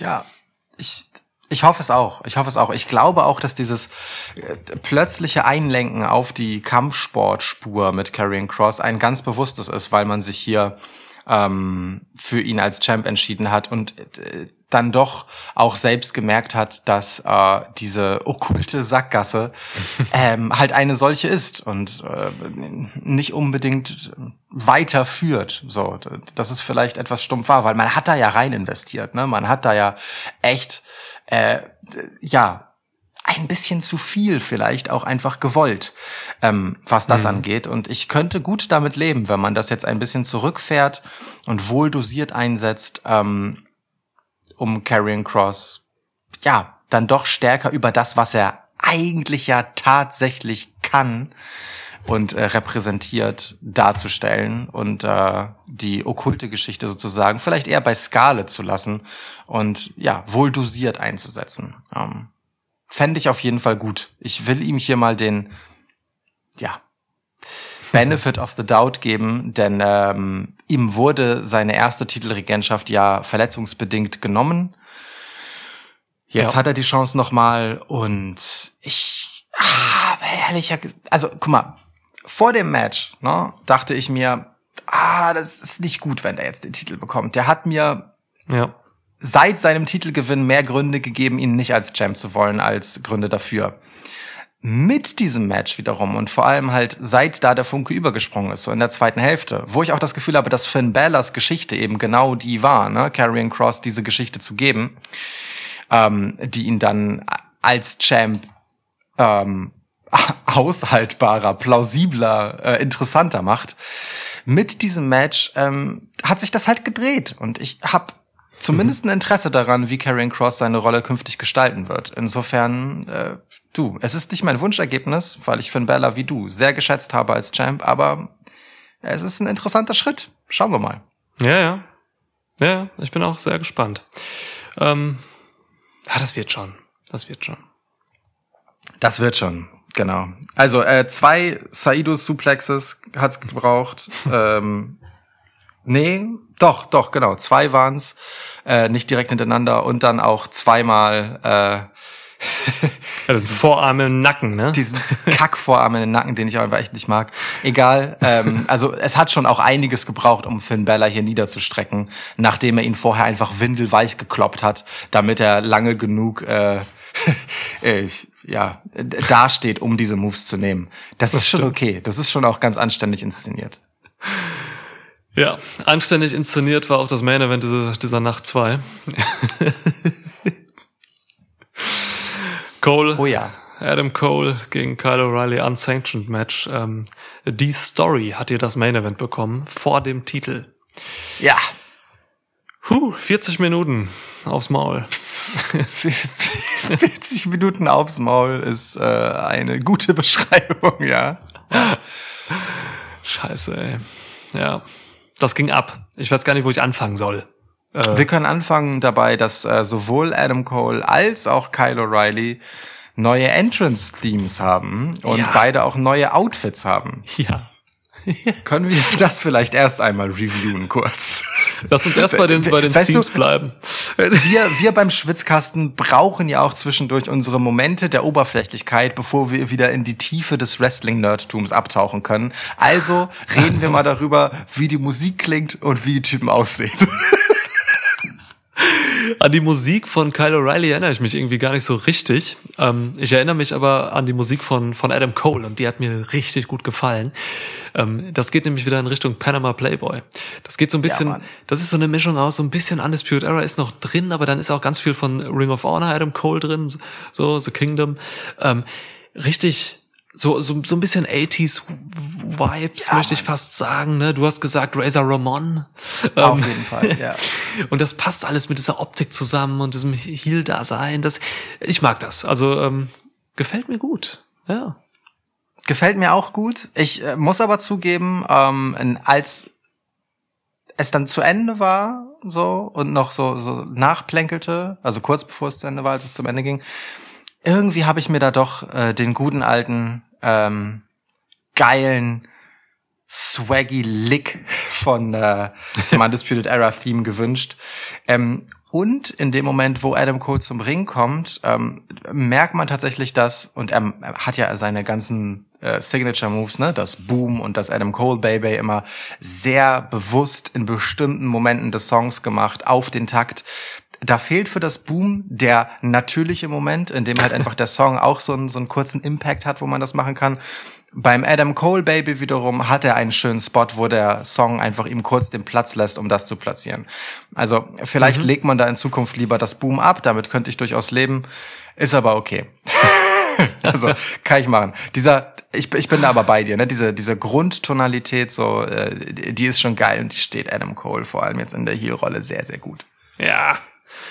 Ja, und Kyle O'Reilly, ähm, ich bin, du hast dich regelrecht echauffiert über seine Ja. Entrance. Ja, Der arme sieht Mann. lächerlich aus. Ich glaub dem nichts, so, weißt du? Äh, Wirklich nicht so. Also,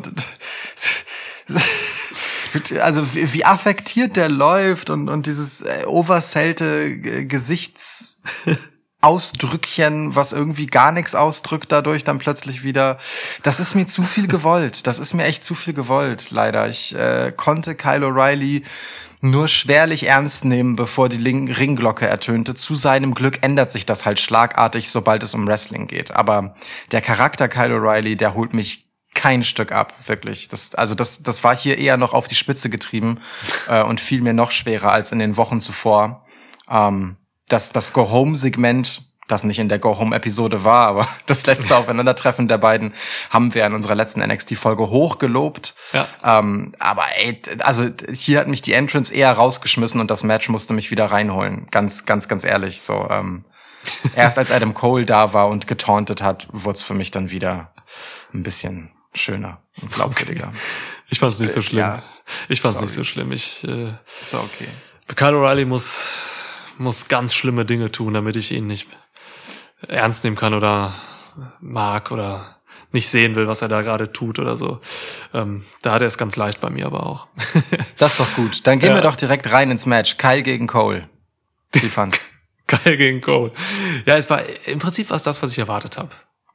Ich habe ziemlich genau das erwartet, was wir hier bekommen haben. Ähm, Aha. Und ich habe gute Dinge erwartet. Äh, es war es war hart, natürlich war es hart. Ähm, ich habe noch ein bisschen Blut erwartet, das gab es nicht wirklich. Da gab es nur mal so an der Hand ein bisschen was. Ähm, Und, und dieses komische äh, Geschwür, d- Alter, dass du das jetzt Flüssigkeitsansammlung im Hör äh. Ellbogen von Kyle bitte. O'Reilly, mit dem er schon zum Ring gekommen ist, dass da so widerlich schwabbelte. Ist, ja, der hat irgendwas am Ellbogen. Das ist, äh, das war wirklich eklig. Und Lukas wurde auch nicht müde, das dann im Match nochmal zu erwähnen, wo ich es dann auch vergessen hatte. es tut mir leid. Naja, wir haben ja halt eigentlich alles gesehen, so, ne? Es gab, äh, es gab, es gab ein paar innovative Spots auch, allen voran alles mit dieser, mit dieser Kette, die sie irgendwann ans oberste Ringseil gemacht haben und dann gab es damit einige Moves. Ähm, Im Prinzip war diese Kette omnipräsent. Damit wurde so viel gemacht. Es gab eine heftige Ketten-Clothesline, äh, Ja. als Kyle O'Reilly die, die Ringe läuft und äh, die Ringseile läuft. Und in der Mitte springt dann einfach Cole, Cole zur Seite und, und reißt diese Kette hoch, so dass da wirklich einfach eine Wäscheleine hängt. Also, Gen genau das. Ne? Also wenn man einmal sehen will, was ein Clothesline ist, literally, Ja. das ist eine Kette gespannt wie eine Wäscheleine, daher der Name. Clothesline. Wenn Ja. du das gleiche mit deinem Arm machst, während der Gegner in dich reinläuft, das ist ein Clothesline. Ja, Kette fetzt mehr. Also schon eine lustige Idee auf jeden Fall. Ähm, generell, ne, es gab so ein so ein Hangman's Slingshot Neckbreaker äh, in diese Stahlkette. Ähm, es gab einen Chain Stabber, wie du es genannt hast. Äh, Backstabber Hab ich das wirklich einfach. gesagt? Ja, hast du gesagt. Ja. Oh Gott, ist das scheiße. Aber ein Backstabber, während Cole irgendwie die Kette um seine Knie hat. So. G- Ganz schöne Sachen. Es gab heftige Moves, Shining Wizards auf oder durch zwei Stühle. Äh, Co- Übrigens, das ist uns aufgefallen, Cole war nur am Sitzen in diesem Match. Der hat sich alle Ohne Scheiß. fünf Minuten hingesetzt. Ja. Ohne Scheiß. ja. Also da war schon Sitting alles Wizard. bei. Sitting Wizard, ja. Da war schon alles bei. Ähm, Brainbuster auf Stufen und so. Also die, die haben wir schon einfach verklickert, dass die sich hier gerade töten wollen. Ja, beziehungsweise ähm, Kyle O'Reilly hatte diesen Moment, indem er uns glaubhaft gemacht hat, dass er Adam Cole nicht töten möchte. Denn er hat gezögert, ähm, bevor er Adam Cole auf die Stufen knallen wollte mit seinem Kopf und hat es letztendlich nicht gemacht. Ach stimmt, ganz am Anfang irgendwo, ne? In der Ja, ja. Anfangsphase, da war er noch ein bisschen gezögert, weil er doch Face ist. Ja. Ja, ja. Aber nicht so verstanden irgendwie. Ich weiß nicht, weil er war ja vorher schon wirklich sehr, sehr manisch und sehr, Ja, also sehr getrieben, ihn zu töten. das hat mich auch aus der Story geschmissen in dem Moment. Sag ich dir ganz ehrlich so. Also ähm, ich ich verstehe das, dass dass er weiterhin Face sein soll, aber dann macht das doch so. Er zieht den Move durch und erschreckt sich dann über sich selbst.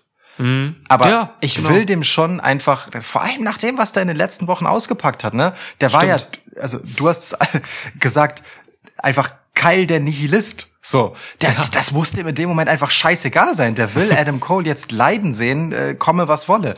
Danach kann er alles bereuen und reflektieren, alles gut. Aber in diesem Moment muss er sich schon ein bisschen mehr fallen lassen.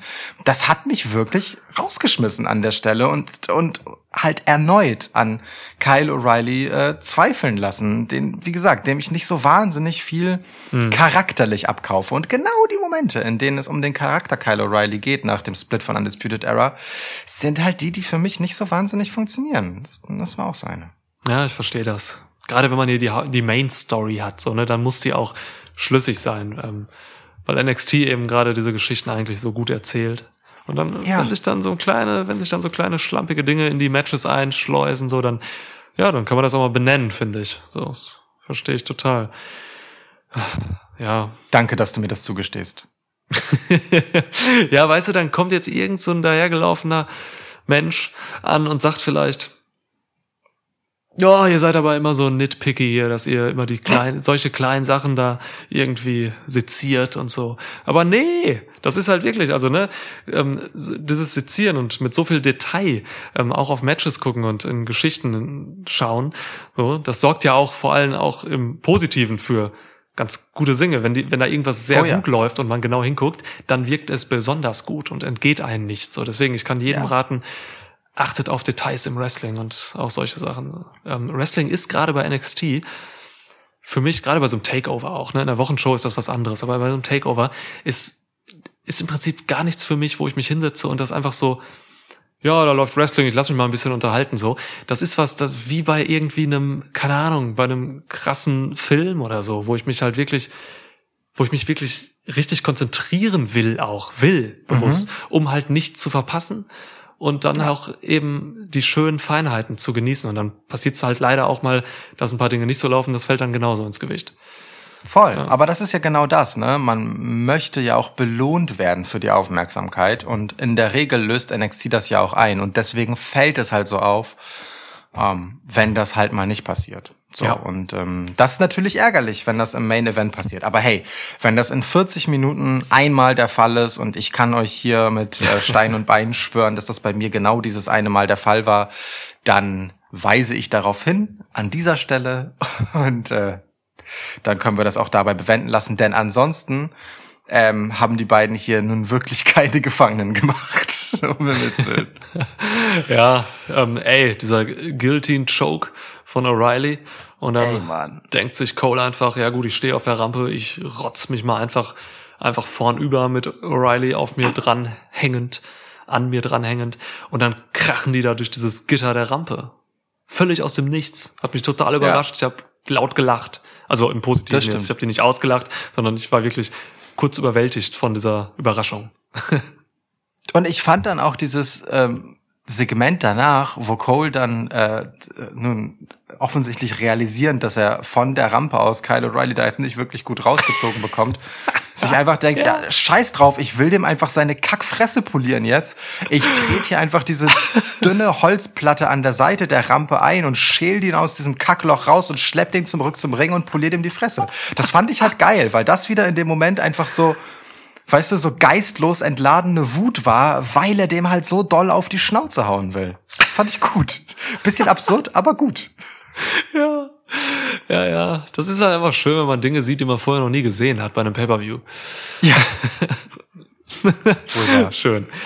Wohl wahr. Ach so, ähm, übrigens noch eine Sache, die ich dem Match tatsächlich negativ anhaften muss, und das ist in der Pandemic-Era nicht unwichtig, ist das Publikum oder also egal, ob es jetzt äh, die abgestellten Zuschauer sind, die die Aufgabe haben, dort für Stimmung zu sorgen, oder ob es äh, der Publikumston vom Band ist.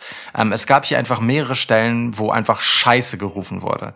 We want tables will ich in einem S- will ich eigentlich nie hören, so, Ja. weil lass die Leute im Ring entscheiden, wie sie sich auf die Fresse hauen wollen und schmeiß nicht irgendwas rein. Ähm, das mal ab, aber ich will sowas wie We Want Tables in einem story-driven Match von zwei Typen, die sich hassen, weil hier Betrug einer jahrelangen Freundschaft die Geschichte ist. Das will ich nicht hören. Da, da geht es nicht darum, dass die sich jetzt zu deiner Unterhaltung durch Tische werfen. Ja. Das sind einfach zwei Typen, die hassen sich. Das ist eine hochemotionale Geschichte. Weißt du? Was für ein Pisser bist du eigentlich, dass du da jetzt einen Witz draus machen willst? Halt die Fresse, du Kackvogel. Wirklich jetzt. Es ist wirklich so, Das ja. macht mich sauer. Es ist genau so, ja. Ich, wirklich, ich finde das auch respektlos einfach gegenüber den Ja. Performern.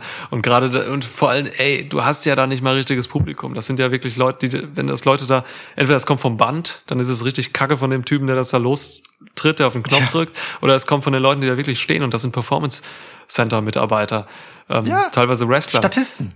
Ja, ähm, d- das, das geht nicht. Also sowas finde ich auch kacke. In so einem Match völlig unangebracht. Das nimmt total die, die Ernsthaftigkeit heraus. Und man will in diesem Match Ernsthaftigkeit haben. Das ist das Ziel eigentlich. Denn sonst Ja. würden die Performer nicht so performen, wie sie das tun. Ja, voll. Auch Und- This is Awesome gehört da nicht hin. Genau das wollte ich auch gerade sagen. Das gab es zweimal und das eine Mal steigt Joseph auch noch drauf ein. Oh, ich habe voll reingepustet ins Mikro, sorry. Ähm, das eine Mal steigt Fick Joseph noch drauf ein und sagt halt sowas wie This is indeed awesome. Halt die Fresse, das ist nicht awesome, wenn zwei Typen sich einfach die Scheiße aus dem Kopf prügeln in einem fucking unsanctioned Match, weißt du, wo einfach nur einer ist, um zu sagen, okay, jetzt hat halt der eine gewonnen, weil äh, also das Ding ist jetzt durch. Es geht ja einfach um nix, außer dass die sich verprügeln. Nix daran ist awesome, Alter.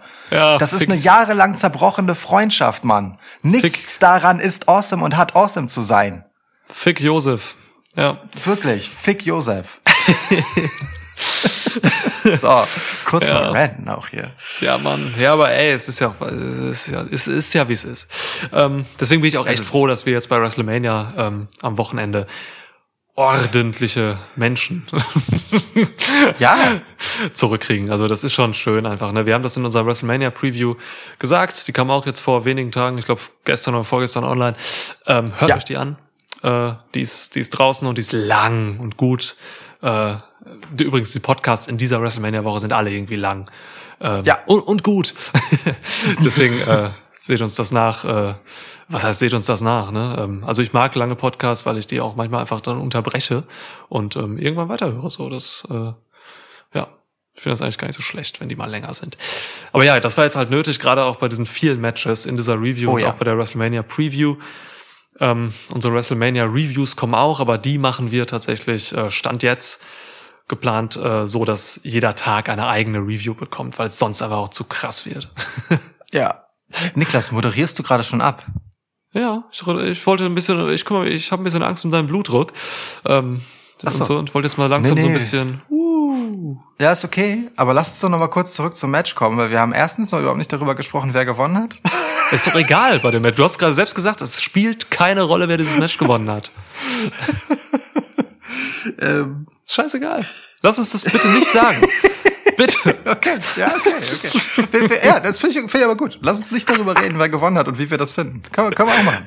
Haben wir in der Review bisher auch nicht gemacht, zumindest nicht bei Matches, die uns eigentlich irgendwie bewegt haben und interessiert haben, sondern immer nur dann, wenn uns etwas richtig scheißegal war. Wir haben übrigens in unserer WrestleMania Preview zum ersten Mal uns geweigert, ein Match zu tippen. Stimmt. Ähm, Ja. Aber lass uns kurz darüber sprechen, ähm, wo wir denn jetzt hingehen. Ganz unabhängig davon, wer hier wie oder was gewonnen hat. Ähm, Kyle O'Reilly ist halt äh, offensichtlich ein ziemlich harter Hund und ein resilient Bastard, Alter. Der kickt einfach aus ganz schön viel Shit aus. Ähm, ist aber eine gute Geschichte, die steht ihm halt gut. Finde ich zumindest. Ja, klar. Ähm, und Adam Cole ist halt richtig hart back to heel Adam Cole, inklusive den Shiri ausnocken und ihn danach anpöbeln, wenn er im nächsten Moment nicht den Three-Count macht. Das fand ich so geil, wie er auf diesen am Boden liegenden Shiri noch einmeckert, wie dumm er ist, dass er seinen Job nicht macht und zählt, während er einfach offensichtlich ausgenockt ist von You ihm had selbst. one job. ja. ja. Cole ist der Beste. Auch Ja. äh, übrigens ein guter Publikumsmoment, als das Publikum You Deserve It chantete, nachdem Cole den Ref ausgenockt hat. Ja, voll. ja. So, ja. Aber, ähm, also, wir, wir sind jetzt bei Undisputed Era. Split, wirklich legit. Selbst der Theme-Song ist weg. Ja. Wir haben nicht mal darüber geredet, dass Adam Cole einen Stuhl mitgebracht hat, auf dem das Undisputed Era Logo drauf ist, um Kyle O'Reilly damit zu schlagen, was ich auch sehr Mehrere gut sogar. finde. Ja. ja. Ähm, aber wie sieht die Zukunft aus? Jetzt mal ganz ehrlich, so. Geht Adam Cole? Bleibt diese Fehde bei NXT weiterhin irgendwie bestehen? Was passiert mit Fish und Roderick Strong? Willst du darüber überhaupt reden? Ich überlege gerade, das ist schon interessant, weil das eben einfach Personal ist, die die letzten Jahre von NXT geprägt haben. So, deswegen ist das schon relevant. Ähm, Ich habe mir dazu noch keine Gedanken gemacht. Mein erster Gedanke wäre jetzt tatsächlich, dass man da dass man da echt noch ein bisschen drauf eingeht, weil das einfach eigentlich zu groß ist, um das jetzt nur an zwei Leuten auszuspielen, dass man ja eigentlich noch Strong und Fish wirklich integrieren müsste. So, ähm, einfach Ehrensache so mäßig so. Ähm, ich sehe aber gerade nicht, wie man das macht. Da lasse ich mich gerne überraschen von äh, kommenden Dienstag auch. Dann, ne, Leute, aufpassen, Mhm. NXT ist ab Stimmt. jetzt immer dienstags und nicht mehr mittwochs. Ja. Ähm, von daher wünsche ich mir schon noch irgendwie so ein bisschen Abschluss. Würd's aber auch geil finden, wenn Adam Cole bei WrestleMania einfach mal auftaucht jetzt. Völlig überraschend. Einfach mal so, zack, da ist er. Ja, ich glaube, ich glaube, es wird eher eine Weekly Show nach WrestleMania. Vielleicht das Raw nach WrestleMania, vielleicht das SmackDown nach WrestleMania. Mhm. Wenn dann Er SmackDown. muss, er muss immerhin, ich weiß, du würdest es sehr gerne bei SmackDown haben. Ähm, zu, zu Recht aus guten Gründen. Ähm, aber nach diesem Match kannst du ihn eigentlich K-Fape echt schlecht bei WrestleMania rausschicken. Ähm, mal gucken. Äh, ja, ach so, weil er in einfach Adams- durch ist, oder was? Ja, ja, ja, genau. Ich, ich, ich sehe in Adam Coles Zukunft allerdings äh, auf jeden Fall schon die Möglichkeit, ähm, bei Raw oder SmackDown zu landen und wirklich Impact zu haben. Also dort nicht dann so in so eine zweitklassige Rolle reinzurutschen, wie manch anderer Ex-NXT-Champ, wo es dann so nach so einem kurzen Versuch dann irgendwie eher so in Midcard-Regionen endet, wenn überhaupt. Ähm, ich, ich kann mir tatsächlich vorstellen, dass die Welt, auch, weißt du, eine Welt, in der Daniel Bryan halt die Geschichte gemacht hat, die er gemacht hat, ähm, dass diese Welt bereit dafür ist, dass Adam Cole als Heel so einen Edge-Level-Run kriegt. So als Opportunistic, Arschloch, Kack-Heel Geil. ähm, der einfach scheiße gut am Mikro ist und äh, ja, als als sowas würde ich Adam Cole ehrlich gesagt wirklich gerne bei Raw oder SmackDown sehen, Boah. denn er ist gar nicht so repräsentativ für diesen NXT-Stil. Der der muss das nicht haben, weißt du? So ein Champa oder so ein Gargano, die brauchen NXT. Die müssen dahin.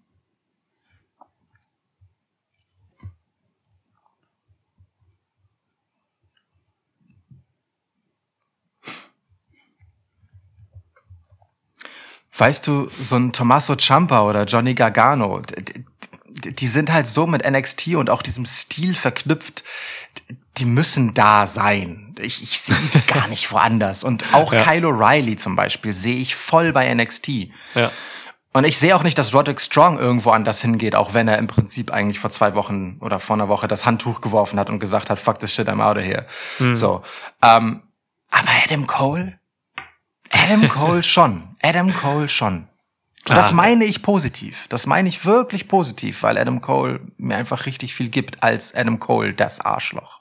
Ja, Adam Cole ist unfassbar gut und äh, ist auch charismatisch genug, um sich äh, bei Raw und SmackDown auch durchzusetzen.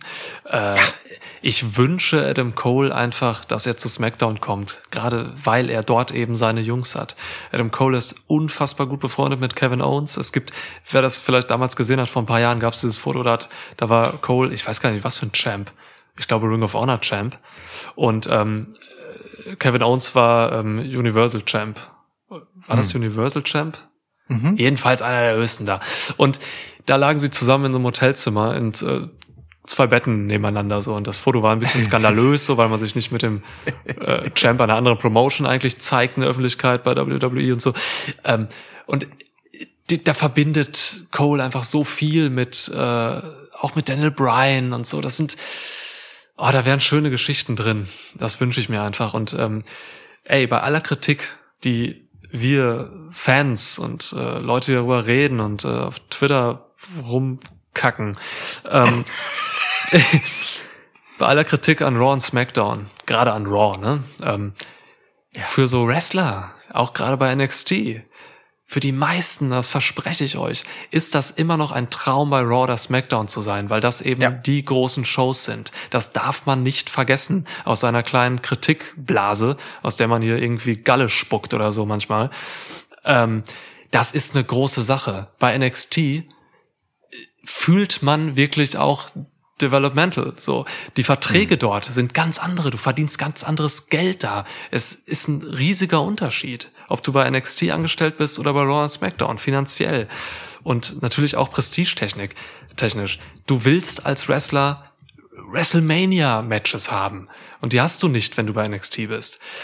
Da kommt so viel zusammen. Also Leute, ich glaube wirklich, Adam Cole hat die Ambition und die Fähigkeiten, bei Raw oder SmackDown durchzustarten. Da stimme ich dir voll zu. Ja, geil, Bock drauf. Und im Prinzip, ne, ähm, weißt du, Adam Cole kam rein bei NXT und hatte direkt so diesen, diesen Status, okay, krass, es ist, wow, guck dir den an. So, Ja. da, das, das wird geil. So. Und die Ja. Geschichte von Adam Cole bei NXT ist von Moment eins die Geschichte von Undisputed Era.